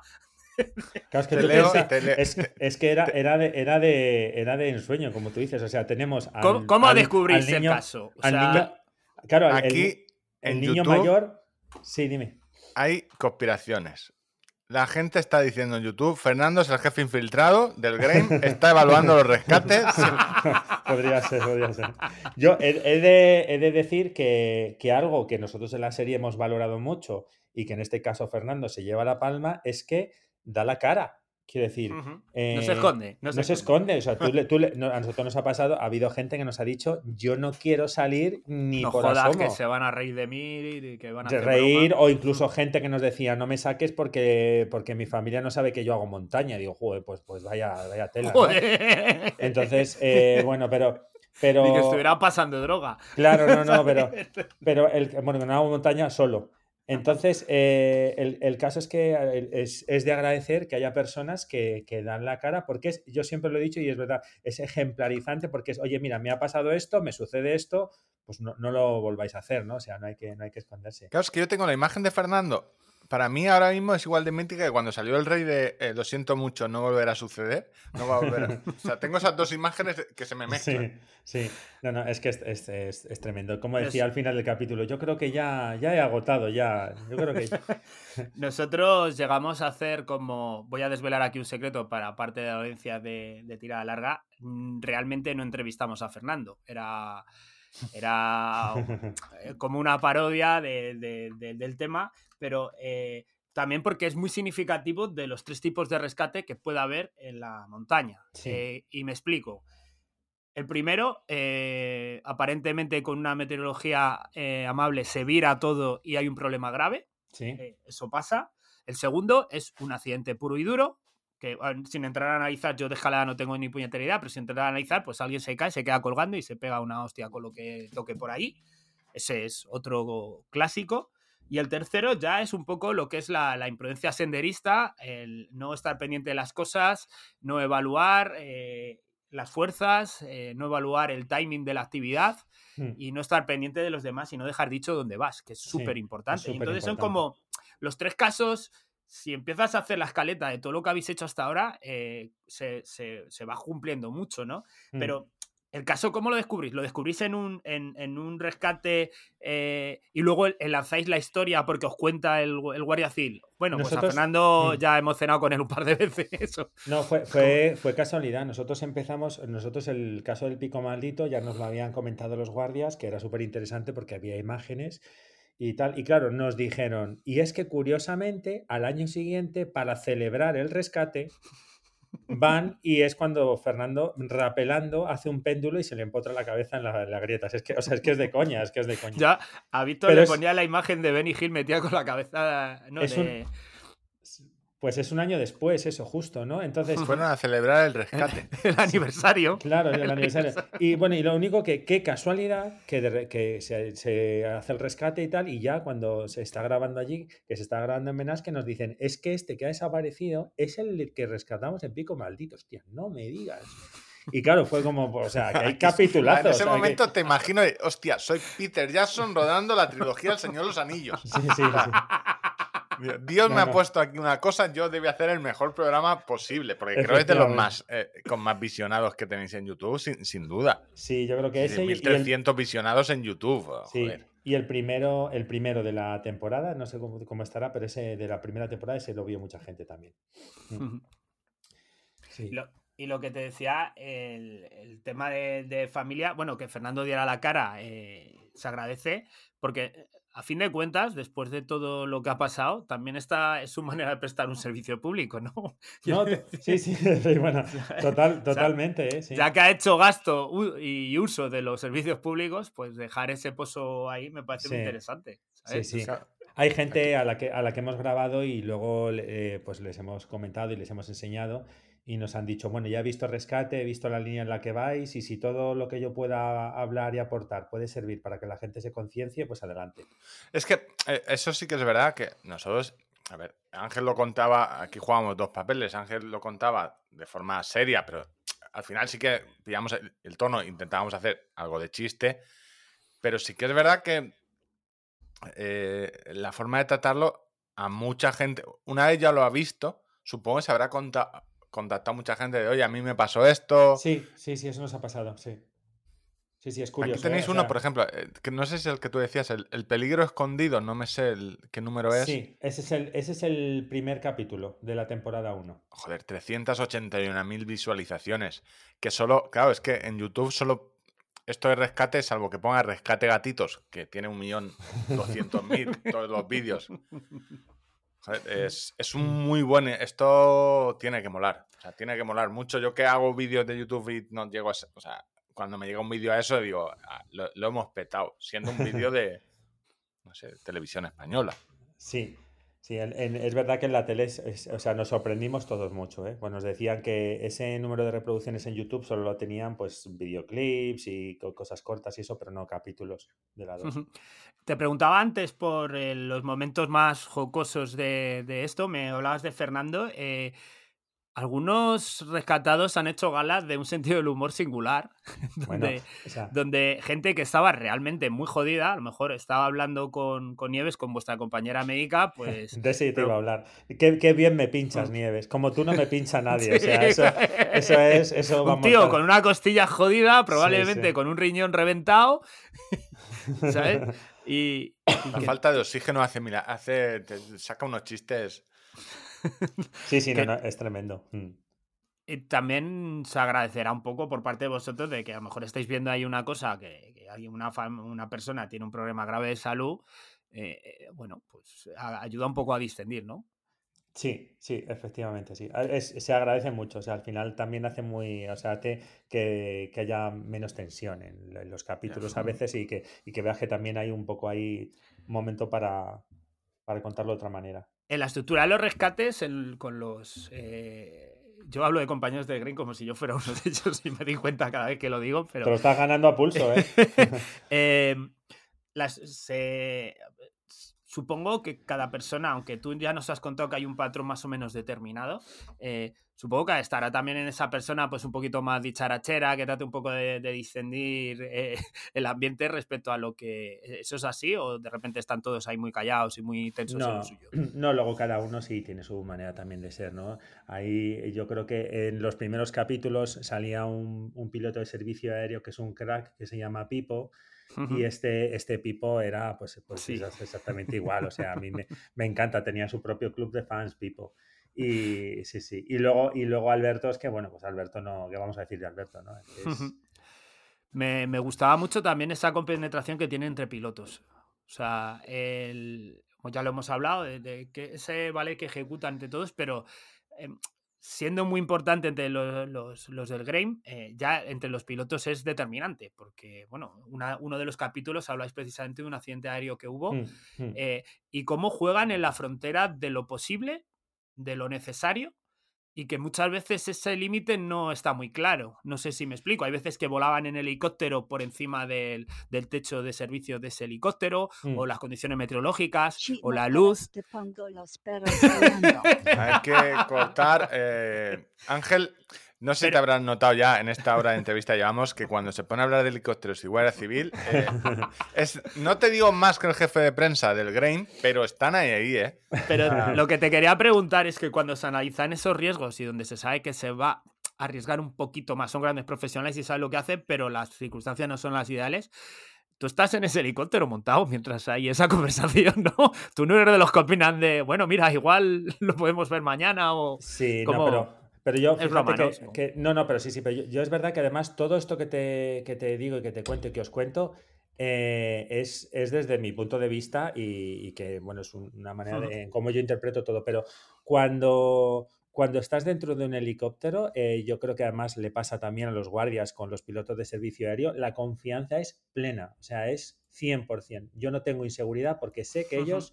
eh, Igual que el Graham es atleta, ellos son eh, pilotos fuera de serie. Es la élite, efectivamente, son la élite. Como si fueras con tu padre en el coche al pueblo. No, no, mejor Hombre, yo, no, no, yo voy con mi padre al, al pueblo y, y voy frenando, ¿qué va? Ni loco, sí, o sea, es, es gente, es gente con una formación, con un baga- bagaje, eh, Geray, que es, que es eh, eh, gaditano, este, eh, luego algunos son eh, formadores como Juan Nájera que se dedican a, a- a precisamente a formar pilotos, o sea, es, es gente excepcional y gente muy profesional. Entonces yo nunca, nunca he puesto en, ni siquiera he pensado que pudiera pasar cualquier cosa. En la, Y- yo te iba a preguntar, ¿y cómo pasáis de estar por los aires a el giro de temporada de los últimos capítulos de meteros por agujeros? O sea, para alguien que es alpinista, escalador, que está acostumbrado al aire libre, o sea, ¿por qué? ¿Qué necesidad hay de meterte en un agujero, irte 500 metros, bucear, no ver nada? Ya. Esta locura de la espeleología, eh, Nosotros es un deporte que no acabamos de entender desde el, el puro desconocimiento, Ya, ya. pero desde el miedo puro también. ¿eh? O sea, yo, hay sitios donde no me metería. Ahí, eh, ¿lo echáis a suerte a ver quién va o cómo? Sí, no, mira, un poco el tema de espeleología. Espeleología, solo hemos grabado real un rescate. Eh, lo grabó mi compañero Diego. Solo, solo un rescate. El resto son todo reconstrucciones, o sea, son casos históricos. Y es verdad que, bueno, eh, además se junta. Yo claustrofobia no tengo, pero estar en un agujero no es mi medio. es- o sea, hay que, hay que valer para eso. Pero bueno, si eso podrías solventarlo alguna vez que he tenido que grabar algo en cuevas y tal, pues más o menos porque a nivel técnico te puedes mover y eso. Lo que sí ya te digo que no es el, tema de- del agua. O sea, yo hice un amago de hacerme submarinista hace tiempo y me he dado cuenta de que el agua no es mi medio. No, no, o sea, o sea, yo me hundo cuando no me quiero hundir y respiro más cuando tengo que respirar. Pero, pero sí, es que claro, yo creo que ya no solo visto desde fuera, sino objetivamente son entornos muy hostiles porque no hay marcha atrás. Y claro, un rescate en una cueva requiere de una infraestructura. Bueno, lo habéis visto en los capítulos, tiene que actuar tanta es cantidad de tremendo. gente, es brutal, es brutal. Hablaba y- yo en capítulos como más de 50 personas alrededor del, Sí. de lo que estaban haciendo, alrededor de la cueva donde se habían metido. Eh, Claro, pues, y, y cuando te dicen que es que a mí, dices, me contaba Ángel el capítulo, pues el tipo que más sabe de espeleología de España se ha metido en una cueva y hay que rescatarlo. Claro, pero tú dices, si este tío que se ha metido, Mallorca era, ¿no? En sí, Mallorca, sí. eh, que sabe un montón, que se dedica a esto, hay que rescatarlo, o sea, a saber dónde está. ¿Y quién, va, quién va a rescatar al que resca- a- a- a- a- a- al experto, ¿sabes? Porque Ya. es que es muy complicado, porque eh, suele haber planos de algunas cuevas y todo esto, pero claro, es que allá abajo la incertidumbre. Es otro mundo, es otra dimensión. Eh, sí, no- nosotros intentamos, bueno, aparte de eso, para que, porque al final, como el, el tema, yo siempre me preguntan, ¿a qué os dedicáis? Y digo, montaña, o sea, productora especializada en- en contenidos para televisión y documental en montaña, aventura, escalada. No, espera, eh, ¿qué es esto? ¿Extremo? No, tampoco. Entonces, es verdad que ni siquiera nuestro, ubicar, claro. Sí, ni siquiera nuestro propio nicho consigue definir cuál es el título que hay que ponerle, ¿no? Porque pico maldito está claro, como decíais, pero esto no. Entonces, eh, claro, al final hay que tocar como muchos palos y que al final le- los rescates son interesantes también los de con, con el GEAS, los de espeleobuceo y los de... Yo rec- recuerdo un caso donde la propia accidentada que se había partido una pierna, una holandesa, si no recuerdo mal, eh, que era experta en esa cueva. O sea, Sí, sí, sí, sí, Que Eh, les iba, dando, les iba le iba dando ir. instrucciones de por dónde pasar, cómo pasar la camilla. eh, me parece increíble. Eh, eh, Ese nivel de conocimiento de un mundo que, que nos es tan, tan hostil. O sea, Sí, sí. A mí ya me puede esperar. Yo he estado en minas, he bajado a cierta profundidad. Y yo mientras tenga espacio y pueda caminar y moverme, Todo va bien. puedo controlar bien, pero la sensación de pasar por un agujero donde se me inmovilizan los brazos y, y la- pensar en la somera posibilidad de quedarme ahí encajado para siempre, Bueno, pero encajado para siempre. Si no hay me agua, estoy, me estoy aún. me- pero en el momento en el que est- estamos poniendo que hay agua que puede subir o el nivel. En un rato, porque y no lo sabes, es, es una locura. Yo esos programas, mira que no los he visto, pero solo he contado ya, Yo lo, básicamente lo pasaba mal. Yo- ya me lo pasaba mal. Él tenía, bueno, ahora que tenéis relación con el Grain, supongo que le habréis dicho aquí un amigo, un siervo, un admirador, hacen, suelen hacer el Grain, eh, supongo que sí, eh, salir fuera de España, no hacer tour como Metallica, pero eh, el- es- hay, una, hay una unidad especial que tiene su sede en Jaca, que son, eh, que la mayoría de ellos ya son, son formadores de Grames, gente con muchísima experiencia, y ellos están preparados para cualquier tipo de actuación que haya que hacer fuera de nuestras fronteras para ayudar en los rescates. Pasó en Nepal, pasó en Marruecos, En Marruecos, sí, eh, recuerdo. sí, sí, ellos están, están así. Y luego el tema, el tema maniobras y prácticas sí que hacen actividades y de hecho ahora mismo están en Benasque trabajando con, la, con, la- con los gendarmes franceses, un poco poniendo en... eh, eh, pues trabajando en, en conjunto para sacar conclusiones de cómo mejorar el rescate. Sí, Claro, hay, hay ellos- mucho hermanamiento con otros países. Vale. Pero entonces, de momento, vuestro proyecto con el Grain se centra en rescate tercera temporada o ya ahora que os han dado el premio de la Guardia Civil vais a decir, oye, ¿y si hacemos... Eh, ¿Cómo están? Estos, todos los proyectos que nos cuentas, ¿qué, qué hay? ¿Qué puedes contarnos de Documalia que Uf, tenga mía. avisos de Mira, salir? Tengo una carpeta aquí en el escritorio que se llama Proyectos. Esta se llamaba Proyectos 2019. Le sumé tres y la llamé Proyectos 2020. Le sumé tres y lo llamé 2021 y ahora tiene como 15 proyectos, se llama Proyectos 2022. Eh, eh, no- ¿Hay no- alguno con... con- ¿Hay Hay- alguno que ya tengamos un cheque de... dan- Lo importante es, ¿hay alguno que ya haya dicho, toma, 5 No, euros para empezar a... No, no, todavía no. Hay dos o tres que tienen, que, que tienen muchas posibilidades, pero, pero todavía están en, ahí están, bueno, están ya desarrollados, con mucho trabajo avanzado, pero aún están en fase de financiación, valoración de financiación, de ventana de emisión. Hay, hay cosas, hay cosas, pero... Y esto como a nivel... eh, entiendo que Rescate ha triunfado mogollón y encima eh, te da la oportunidad de grabar eh, X tiempo y con eso sacar dos temporadas o incluso podíais haber grabado más tiempo y sacar tres.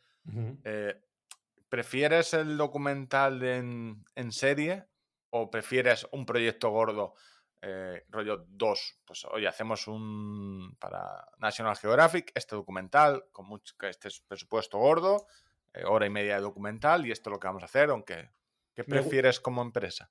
Eh, yo creo que como empresa es mejor tener una cadencia de, de programa en la que sabes que anualmente tienes que hacer 13 capítulos.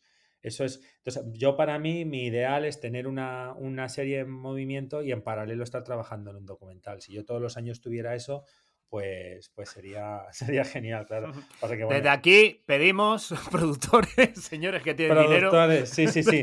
mandárselo a Dani en bolsa. Bueno, en bolsas no, en transferencias. En transferencias. transferencia. Eh, hay, es que, ¿sabes qué pasa? Que es, es, es lo típico, ¿no? Bueno, claro, siempre todo el mundo cree que su hijo es el más guapo. Al menos eso creía mi madre, tú fíjate, qué equivocada estaba. Pero eh, el caso es que cre- creo que, que es- estamos capacitados como para contar las cosas de una manera diferente. O sea, es. Me da la sensación de que hay mucho trabajo que se puede hacer en la manera en la que se narran las historias. Eso Foto- te iba a decir, porque no estamos hablando de, de- de tema técnico o de coger un plano así o asá, Ujú. sino en, el- en la historia, en cómo Sí, no, no, se- guion, hay un trabajo de. O sea, lo- yo la parte difícil que veo de rescate eh, no la de grabar, sino el, el- el guionizar y el trabajo que hay para que en esos. En cada historia, que eran 20 minutos cada historia, 15. Sí, eh, era un total de 27, si iba. mm. Sí, de- en 14 minutos, o sea, contar eh, una historia con su nudo, desenlace, Sí. eh, y que tenga, joder, y, y llegar al, al culmen como de sorpresa final en algunas. Es decir, Ujú. mantener un poco de misterio. Lo veo complicado te contar. A ver, que no es por desmerecer Planeta Calleja. De hecho, yo creo que ese tipo de documental de Calleja ha hecho revivir mucho el sector porque creo que hasta que llegó él no se... Era un páramo, no, no había Sí, documental. No, no, porque al filo, o sea, yo creo que al filo marca una un después porque empieza a contar historias de montaña. Además, pues de una manera muy, muy peculiar. También eh, es verdad que se decía que muy distante, porque al final era todo, pues al final con las narraciones de Sebastián Álvaro, pues bueno, pues al- Alejandro Magno, mu- muy, epopeico todo, muy. Pero es verdad que luego había capítulos muy cercanos también, muy, pues. Y, y, eh, a- al filo, o sea, es un antes y un después. Yo creo que todo el que le gusta la montaña, al filo es, es el Sí, super. sí, es el día después. Yo es, el- es como Yo, Michael de- Robinson el día de mi después. infancia recuerdo ver dos cosas en la tele, que eran eh, el, El hombre y la tierra, de Félix Rodríguez de la Fuente, y, Sí, y los y a- programas de... y al de filo, Alfilo. al filo. ¿Y al filo terminó en qué, en qué año?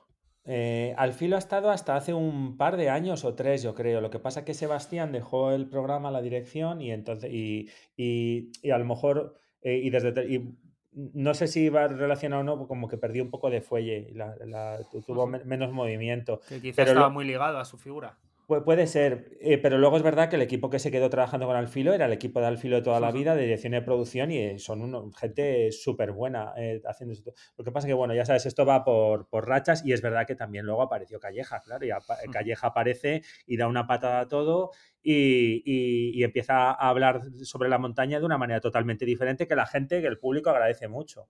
Pero yo, yo me crié con Alfilo, yo soy quien soy eh, por, por Alfilo Me- imposible, o sea... Claro, en claro. otra cosa de las cosas que. eh, Otra forma de contar, que- pero que claro, cuesta menos, es lo que hace eh, Informe Robinson. Que sí. Sí. que tiene un poco más parecido a, a quizá lo- a la forma que tú nos has contado que quieres hacer, que es contar historias, más que contar eh, aventuras. Sí, claro, Informe Robinson es otro programa de referencia, Carlos. O sea, eso sí, sí. Que realmente no tenemos que olvidar que estamos haciendo entretenimiento, ¿no? O sea, al final la dificultad está en, en contar un contenido y que ese contenido divierta a la gente a la par de que sea divulgativo, que sea bonito, que... Entonces, yo creo que el, el problema es que normalmente los contenidos de montaña se hacen para montañeros. Y nosotros lo que estamos intentando es que los contenidos de montaña sean para todo el público. ¿Eso que conlleva? Que tienes que hacerlo muy bien para que le guste al montañero y no le saque pega, y muy bien para que el que no sabe de montaña lo entienda. Es eso, lo que es di- divulgar, ¿no? Entonces, en, en- en ese punto estamos. Calleja dio un golpe sobre la- encima de la mesa y lo, en su momento, pues claro, era muy revolucionario. Al filo era, era historia de la montaña y era pasión extrema por la montaña, había de, de otra manera. Nosotros, pues bueno, sí, Informe Robinson, por ejemplo, sí, claro, es una referencia de programas y a, a nivel narrativa. A mí me cambió, o sea, yo Informe Robinson me hizo maratoniano. Sí. Así, suena, suena muy Si tajante, queréis pero... presentar demandas eh, judiciales por toda la turra que ha venido después. de- Pero vi el informe de Robinson de Haile Breselassie batiendo el récord del mundo por segunda vez en 2008 en Berlín.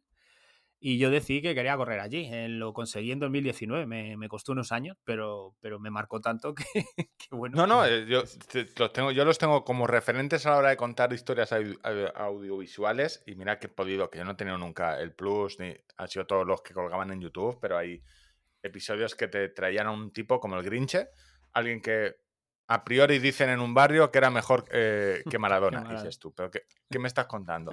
O sea, y te cuentan una historia de un tío Y no te muestra ni una sola imagen del tío jugando al fútbol. porque no hay imágenes. eh, realmente, que es lo que os pasaba en muchos rescates, que no hay imágenes de. Claro. Que, que cuentan historias de montaña, pero realmente no hay imágenes. Hay, yo qué sé, eh, eh, la montaña eh, pasa igual que lo la literatura de, de viajes de expedición, que se ha perdido un poco el. Pero hay historias increíbles que. Cosas que han pasado, rescates que se han hecho. eh, pues, Sin apoyo gente- gráfico, sí. Eh, eh, escalada, eres escalador. He visto que. No lo te- primero, no tenéis toda la web actualizada porque hemos hecho nuestro trabajo de mirar Wikipedia a ver qué hay. Lo de Castilla y León no lo tenéis puesto, eso hay que ponerlo. Eso es verdad. Escalada, escalada indoor. Hay boom. Evidentemente hay boom porque si lo está dando Teledeporte, los Juegos Olímpicos, estáis en esa parte también. He visto que estáis empezando a grabar algo de. Sí, hicimos, al- hicimos algún streaming. Es que eh, Documalia es como una montaña rusa. O sea, además es verdad que sí, durante muchos años ha sido, pues, pues esto, estamos aquí, personas, orquesta, y tan pronto estábamos grabando, como editando, como guionizando, como no sé qué. Y, y los últimos años eh, lo que hemos conseguido es trabajar en equipo, tanto que digo yo de la Guardia Civil, pero es verdad. Entonces, eh, yo estoy aprendiendo mucho de mis compañeros eh, y, y- y hemos aprendido mucho a, a sacar grandes proyectos. Tú cuando ves una película y al final en los créditos hay 200.000 personas, dices, "Bueno, Bueno. alguna sobrará, ¿no? No, no, no, no, no. No, No yo sobra siempre- gente, es tremendo, sí, sí, sí. Sí, cuando ves algún documental de. Vi el documental de Juego de Tronos, cuando dices, no, no, ¿qué, qué hace? No, estamos un año haciendo, eh, un año y medio o dos, haciendo pues el decorado de un pueblo que saldrá en un episodio. Claro, es tremendo. Sí, Y te ves ahí a 50 Sí. personas, eh, carpinteros, sí, así es, es. una locura. Yo Es- no sé cómo pueden realmente el, el que se ocupa de hacer películas grandes, de manejar cómo consiguen hacer que todo eso cuadre, Ah, funcione. es, es tremendo, es tremendo. Eh, nos- yo aquí tengo la suerte de estar con, con Ruth y con Elena Mera, que es la productora ejecutiva nuestra. Estamos tres personas ahí a, a full con esto y me ponen un poco los pies en la tierra. Yo pongo la, la- la parte así como más, somos como, como Don Quijotes y, y Sancho Panzas. Sí, Y el pero en este caso con dos Sancho Panzas que te- Sí, sí, bueno, que no oigan esto, que igual se me enfadan. Pero, pero, sí, pero es verdad que hemos conseguido un equilibrio y sobre todo el, el equilibrio ya no solo está en que tenemos muy claro, ahora sí tenemos muy claro qué es lo que queremos hacer, sino que, que estamos apostando por ello y queremos seguir trabajando con el tema de contenidos para televisión, sacar buenos programas hacia adelante, ya bien sean series, miniseries y buenos documentales y, y nada, y Que- intentar es que seguir ahí. Quería se te puede preguntar. ir la pinza Ujú. eh, rápidamente. Porque, ah, hostia, esta idea puede quedar chula, pero esta idea puede costar 200 millones de euros. a- Hacer un waterwall y. Sí, a, a mí en un futuro me gustaría hacer, tengo ahí alguna idea para intentar hacer algo, algo de, a- para llevar a la gran pantalla, alguna película que tenga esta temática. Eh, pero bueno, eso ya son, pues, Eh, eso ya, ya- ya Da- veremos. Daniel. Ruth se ríe de mí. Hemos asistido recientemente al, al streaming de, de Cegama. eh, yo estuve haciendo el streaming de, de los 101 kilómetros de ronda. Parece que la, la retransmisión en directo empieza a llegar a la montaña también. eh, ¿Cómo Sí. lo ves tú? Eh, ¿cómo, eh, porque veo que hay como muchas posibilidades que se van abriendo. Primero, porque la tecnología ha avanzado. Sí. eh, que, que nos permite hacer cuestiones que antes eran pues totalmente inviables. Pero, ¿cómo ves tú este mundillo, este sector? Porque yo veo, ahora este fin de semana voy a hacer streaming de una carrera de obstáculos. eh, o sea, está como todo, como que estamos empezando a llevar deportes que eran un poco, vamos a decir, minoritarios, Sí, a- al salón de la gente después de comer para que vean a gente corriendo, saltando o haciendo está cosas, muy bien, ¿sabes? está muy bien. A mí el trabajo que lleváis a cabo me parece fenomenal, me parece estupendo, me gusta y yo creo que es, es que es lo de siempre, ¿no? Es, es ese, porque ahora el- el- la gente que, que corría antes por la montaña sin que fuera un deporte de masas o que hacía montaña y que lo consideraba como que irse a la montaña era separarse del mundo y ahora te vas a la montaña y no estás fuera del mundo, estás con más gente. Pero claro, es que al final es algo que el que lo vive es tan bonito que es difícil, no, no podemos ser egoístas y pretender que sea solo para nosotros. Entonces, Totalmente de acuerdo. Al final, pues hay que, pues es eso. ¿Qué es lo que estáis haciendo vosotros con vuestro programa? Al final estáis, No tras- lo sé. tras- No estáis sabemos, estamos en debate todavía. Claro, está- estáis contándole a la gente cómo, por qué, de qué manera. Pues yo creo que es, que es eso, pues, pues el, Además, el- el es- intent- Es que ese sentimiento tan, tan egoísta de decir la montaña, que no quiere.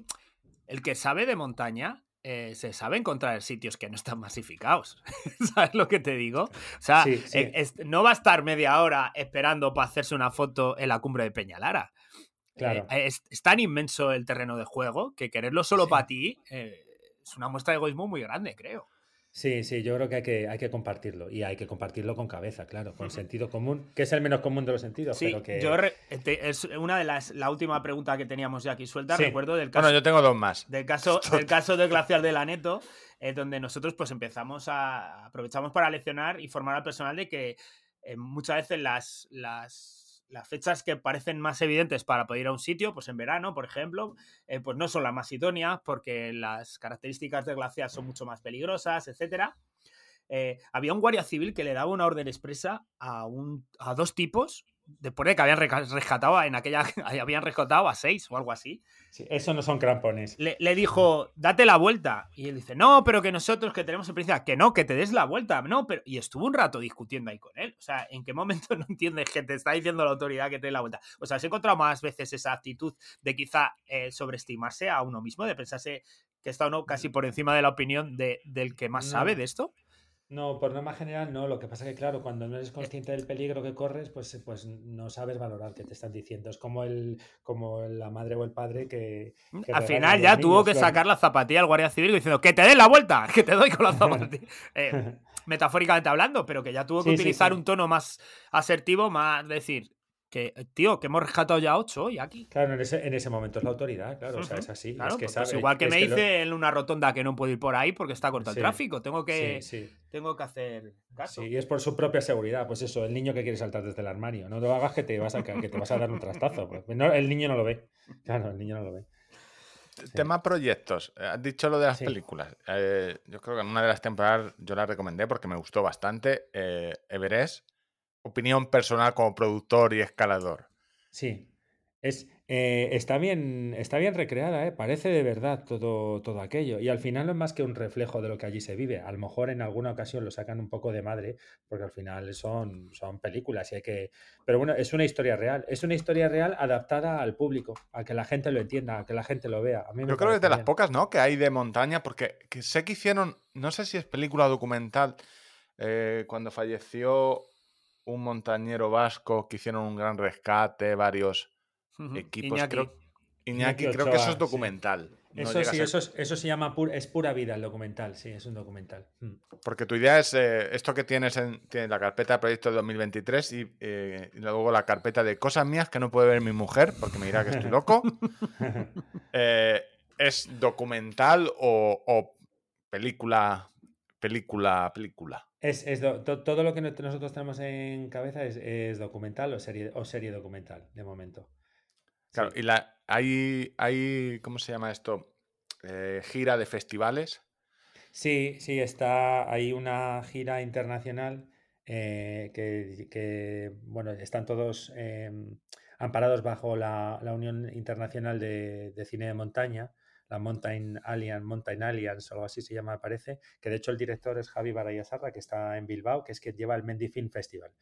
Y, y sí, hemos tenido oportunidad de estar en estos festivales con algunos otros títulos, en algunas otras ocasiones, y es, es una alternativa también para luego darle visibilidad a, los, a los proyectos. Mm. Y en esta, en esta película en concreto, pero en, en la montaña en general, eh, parece que a muchos eh, se juega con lo que si los valores de la montaña, como si fuéramos especiales, ¿no? Los que vamos a la montaña fuéramos mejores personas, pero en la realidad es que, pues, el- entre la montaña, pues hay gente buena y gente no tan buena, Sí. más egoísta, como en todos los fa- factores de la vida. ¿No te parece que se hace como un poco de hype con los valores de la montaña, que se le llena a la gente Sí. la boca y luego, Sí. pues, Sí, eh, hay eso- sí, miserias como en todos los lados? efectivamente, en todos los, en todas las casas cuecen habas, o no sé cómo es el dicho. Sí, sí, es, es, es así, o sea, en la, pues en la montaña igual que en el tenis, hay gente agradable y gente desagradable. o sea, Nos reímos, cuéntale. gente buena y gente...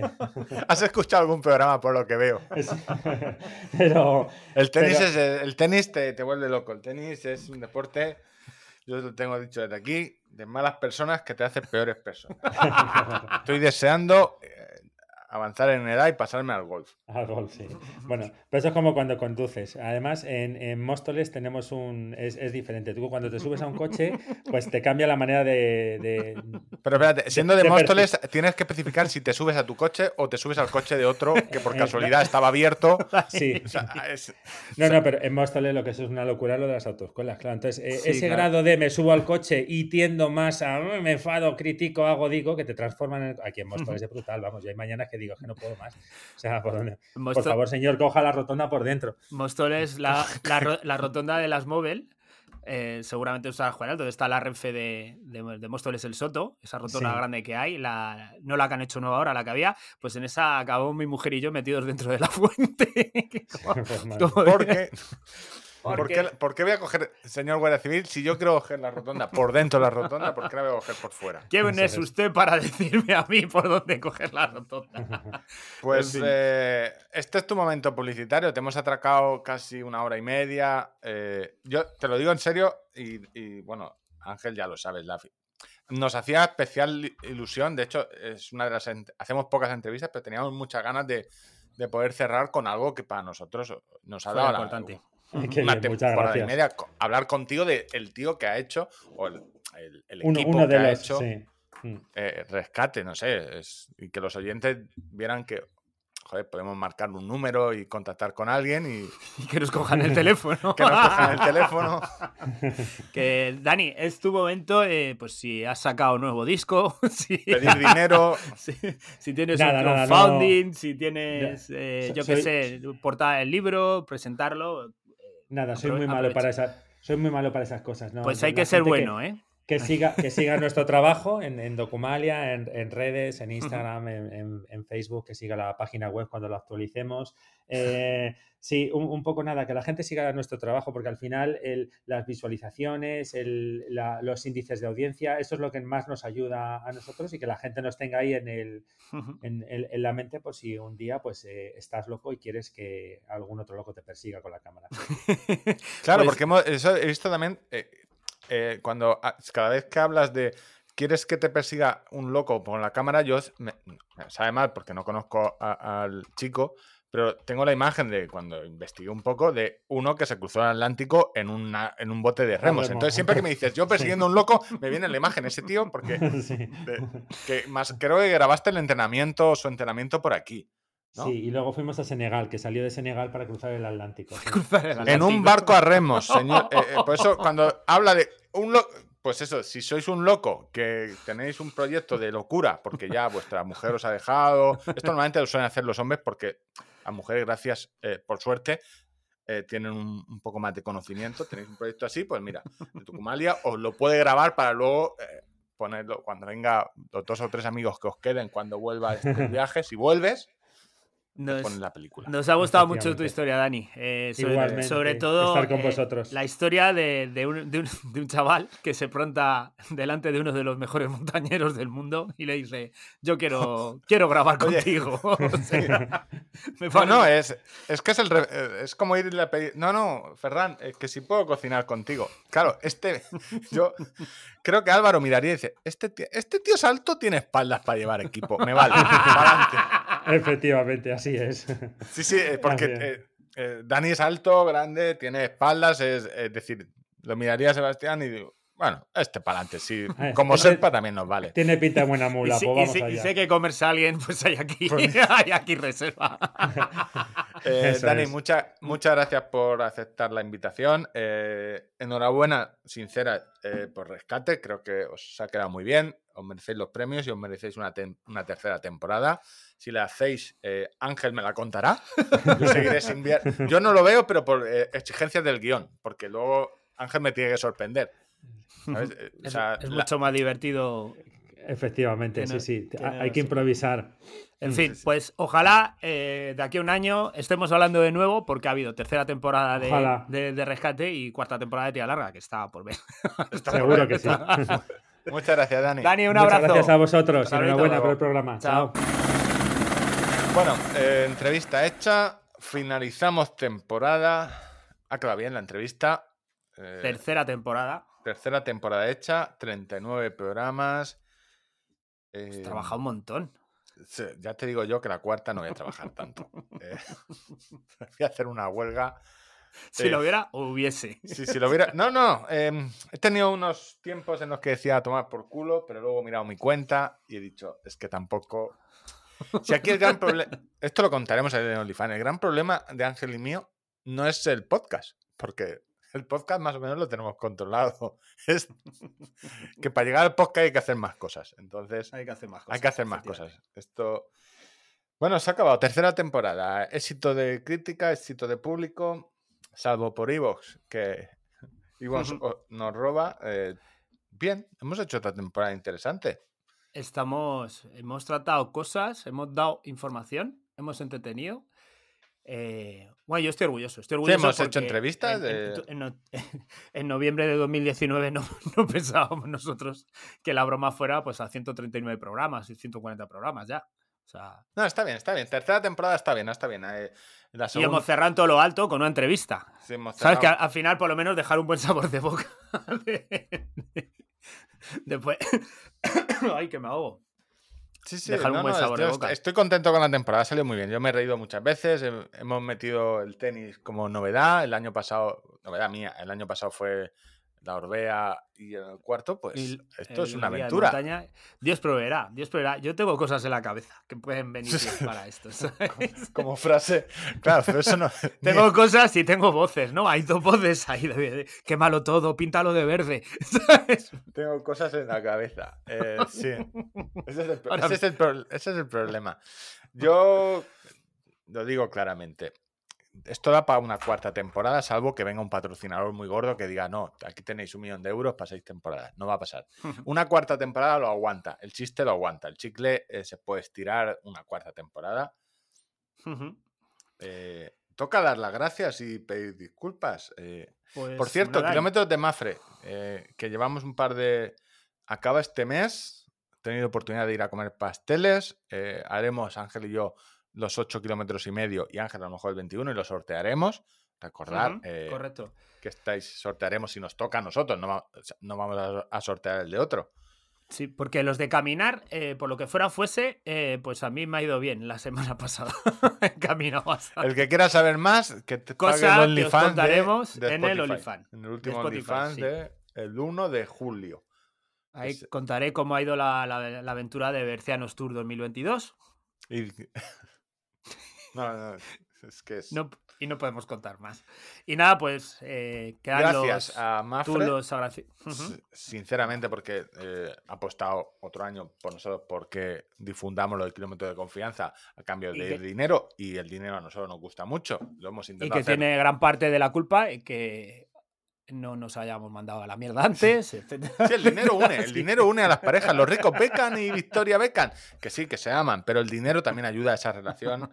eh, y aparte, eh, lo sabéis, sois unos cabrones. Le habéis robado, la- os, que os ha tocado todo. Esto es, habéis ido eh, con los tickets eh, trucados. Os ha tocado la mitad de los premios de kilómetros de confianza. Vosotros también habéis ganado. Sí. Y bueno, y, daros las gracias también por eso, por haber participado de una propuesta de, uno de los patrocinadores importantes del programa. Eh, al final eso es- también es una manera de apoyarnos, que no es solo la económica directa, que también ha sido importante, que también nos habéis dado dinero vosotros, nos habéis comprado las camisetas. Claro, pero también os digo, nos habéis comprado las camisetas, pero eh, puede sonar un poco pretencioso, no ha salido a cuenta. Yo también yo hubiera preferido no, eh, recibir esa caja, eh, partirme el culo una mañana, que, Sin camiseta. sin- que, que el hecho de, de- de hacerlas. No ha salido a cuenta, no ha salido a cuenta. Os habéis reído, En, sí, en en horas. pero el chiste lo hemos pagado nosotros. Que digo eh, que ya eh, oficialmente Ya podéis autorizamos hacer lo que podéis a enseñarlas y... difundir eh, todo lo que hay dentro de la experiencia Apple, porque quedan tres paquetes, creo, por recepcionar. Pues mira, ya. pues mira, el que no ha ido a correos por él, ¿sabes? Tampoco Adela- creo que adelante todo y también es una manera de, de- de ayudarnos a que la gente vea lo, lo locos que estamos y, y que tienen que, que escuchar esto. Ya, vía libre. Por Gracias ahí, gracias también. al mejorboser.com, a Sax eh, Underwear, porque hemos hecho, estamos haciendo concursos que resolveremos el 27 en Twitch, porque ya habéis mandado mucho las playas, charcos en los que habéis bañado. No sé cómo podéis reproduciros después de meter vuestra genitalia en ciertos baños, pero entonces lo resolveremos en Twitch, supongo lunes o martes, en función de tampoco tenemos un guion, una agenda así muy marcada. El día que nos venga bien haremos un Twitch especial para resolver el concurso y para despedirnos de la audiencia. ¿Quién más? Gracias a todos esos pueblos que han puesto dinero por y carreras pequeñas, Carmona, Alcácer, eh, no sé si me olvida alguna más. el Eh, reto, bueno, del reto del para Camino Santiago para el reto para el Camino Santiago y Tosa de Mar. Este, este año ha sido solo. eh, Tosa de Mar, no, perdona. Eh, Palafru-. Palafrugel. Tienes que No, yo no pronunciarlo lo voy a decir bien. Yo no lo voy a decir bien. Me, me niego, me niego. Y no sé si me y- dejo algún patrocinador o algo más. Tendría que mirar el- el- los registros de IVA y estas mierdas. Bueno, gracias si, si Bueno, a habéis todo el comprado- dado dinero, gracias eternas. Necesitamos más. Y dar las gracias, toca pedir perdón. Claro, eh, pues bueno, eh, yo por mi parte eh, voy también un... Normalmente hago como una petición de perdón más genérica, sin eso, y ahora pues yo me gustaría hacer una petición de perdón un Tengo un poquito más listado aquí de todos los oyentes uno a uno. afecta- afectado, ¿no? De, bueno, pues Jairo, ya te contestaremos, te pedimos perdón. Bueno, no, en serio. Pues yo quería pedir perdón eh, a, a Mafre, a Somos Deportistas, a, eh, al mejorboxer.com, eh, a Sax también, Hostia. quería pedirle perdón. No, no puedes Eh, pedir perdón a los oyentes porque ayer escuché la mejor. La, o sea, cada vez que escucho una promoción de Victoria, de Estirando el Chicle, de Ka- Kaiku Café Latte, La escuché ayer. Y me acuerdo de de Adidas porque la intro, para el que no ha escuchado, y esto es no es un spoiler, es ayer vi un hombre masturbándose en el coche en un semáforo. Y eso lo hila para hacer la promoción del Donde café. cae Q Café Latte. Y yo digo, sí, escucha eso. El de Evox. Que dijeron, que dijo textualmente. Que habíamos "Vamos a roto el-". la confianza de, lo- de los anunciantes en el mundo de los podcasts. Que le han dado un ondas. Eh, que le han dado dos ondas, perdón, dos ondas. Y, o sea, ¿cómo hiló esa promoción? Pues bueno, a todos nuestros anunciantes, pues pedirles perdón por, por, por, ah, quizá si a lo mejor en algún momento nuestras promociones no hayan sido lo más acertadas posibles. También pedir perdón eh, pues a Tosa de Mar, a Carmona. a No, Tosa, no. Tosa a Palafrugel. Tosa de Mar es A eh, donde veranea él. Eh, Su mujer a veranea en- Alcantarilla, a, eh, a las compañeras, a Rachel, que nos confió en nosotros para promocionar su reto en el Camino de Santiago. Eh, pues bueno, y también pedir perdón a todos los que nos habéis dado dinero si no hemos cumplido las expectativas en algún momento. Os pedimos disculpas, un abrazo, gracias, os queremos. Vas a terminar porque- como. Porque me estoy emocionando, tío. Es que no sé, si es el, emocionando. ul- no sé si es el último programa. No, no, no, no. no, de, momento nos queda un OnlyFans. Eh, Ah, El problema, ¿sabes? Tú tienes la suerte, esto lo puedo decir en público, tienes la suerte que, a- a ver, que en el fondo no eres mala persona. Y no, me pasa que por mucho que yo me cabre o algo salga mal, luego no, a la hora de grabar el podcast no, te lo, no, no lo pasamos mal. sí. Entonces, y, no albergo, y no albergo rencor. Claro, dices, bueno, eh, los podcasts son, a ver, te puede costar más o menos, ser más gracioso, pero no es un, no estamos picando piedra. Entonces yo est- estoy convencido que de aquí a octubre hay que hacer temporada corta. Yo creo una temporada septiembre, junio, julio es, una, es, es demasiado largo, y los oyentes dirán, no, no, claro, pero a vosotros es esto O gratis. sea, pero lo- luego miramos las estadísticas y lleváis cuatro, tres capítulos de. de Que repaso. luego hay gente que dice, es que de vez en cuando decís algo que si escuchamos el podcast en familia, pero ¿qué haces escuchando esto con tus hijos en familia? Que esto no es saber vivir. ¿Qué haces escuchando esto con los hijos? que no somos Chumari Alfaro diciéndote que te tienes que comer. ¿Pero qué locura es esta? O poner, claro, yo soy tu hija adolescente, eh, 13 años, con mis cosas, mi Instagram, mi TikTok, y me llevas de viaje, vamos a Torrevieja desde Madrid, 40 grados, eh, colas, a y escuchando cuatro horas de esto, me bajo del coche y pido, eh, no sé, me pido la, la patria potestad para mí, mi- pa' mí misma. No poner esto con niños delante. En fin, pues nada. está, ya eh, está, A todas esas personas les pedimos perdón. Y nada, esperamos eh, volver y que os haya gustado mucho. Y por favor, darle mucho cariño a Documalia. Sí, Eh, sí, a seguirles, Documalia, comentarles, retuitear, que, que nos vea hasta la Guardia Civil. Sí, la Guardia Civil nos va a dar un premio. te- un premio es- ¿Tú te- oye, ¿tú te imaginas que yo eh, tuviéramos que ir? Ya, ya pensaba yo, porque No, claro, no, yo, a lo mejor eh, tú no irías, pero eh, no quiero. Yo a que- sitios donde voy a pasar vergüenza. me tengo que vestir de gala, pa- que se pone uno. Se nos ha olvidado preguntarle a Dani qué es lo que se pone él. traje, traje, yo he visto. O sea, es- me imagino una, traje, una, tra- traje. una, una- una gala. No, no, eh, a ver, que la Guardia Civil te, ponga- te dé un premio no es fácil. No es fácil, no es, un, no es una tarea fácil. Bueno, ya está. Yo creo que temporada hecha. El que quiera más que pague los OnlyFans que haremos en verano.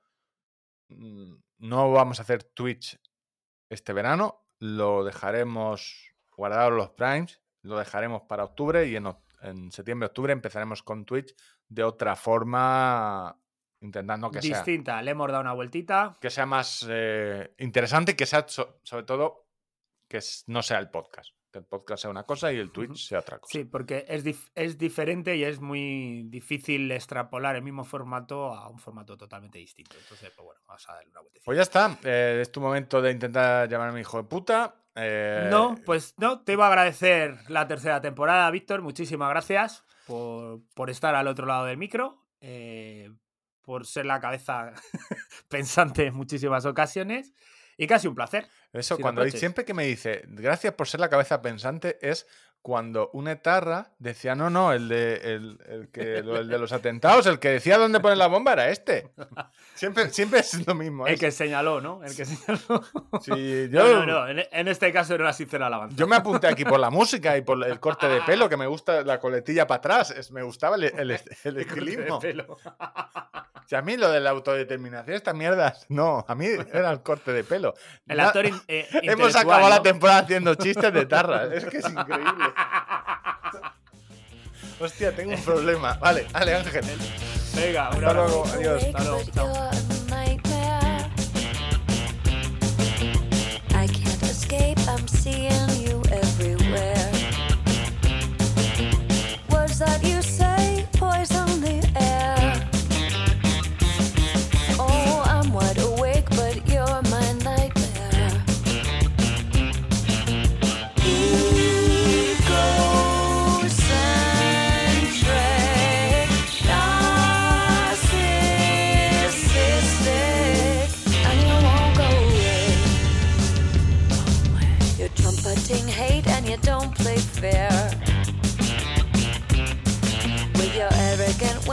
come overhead.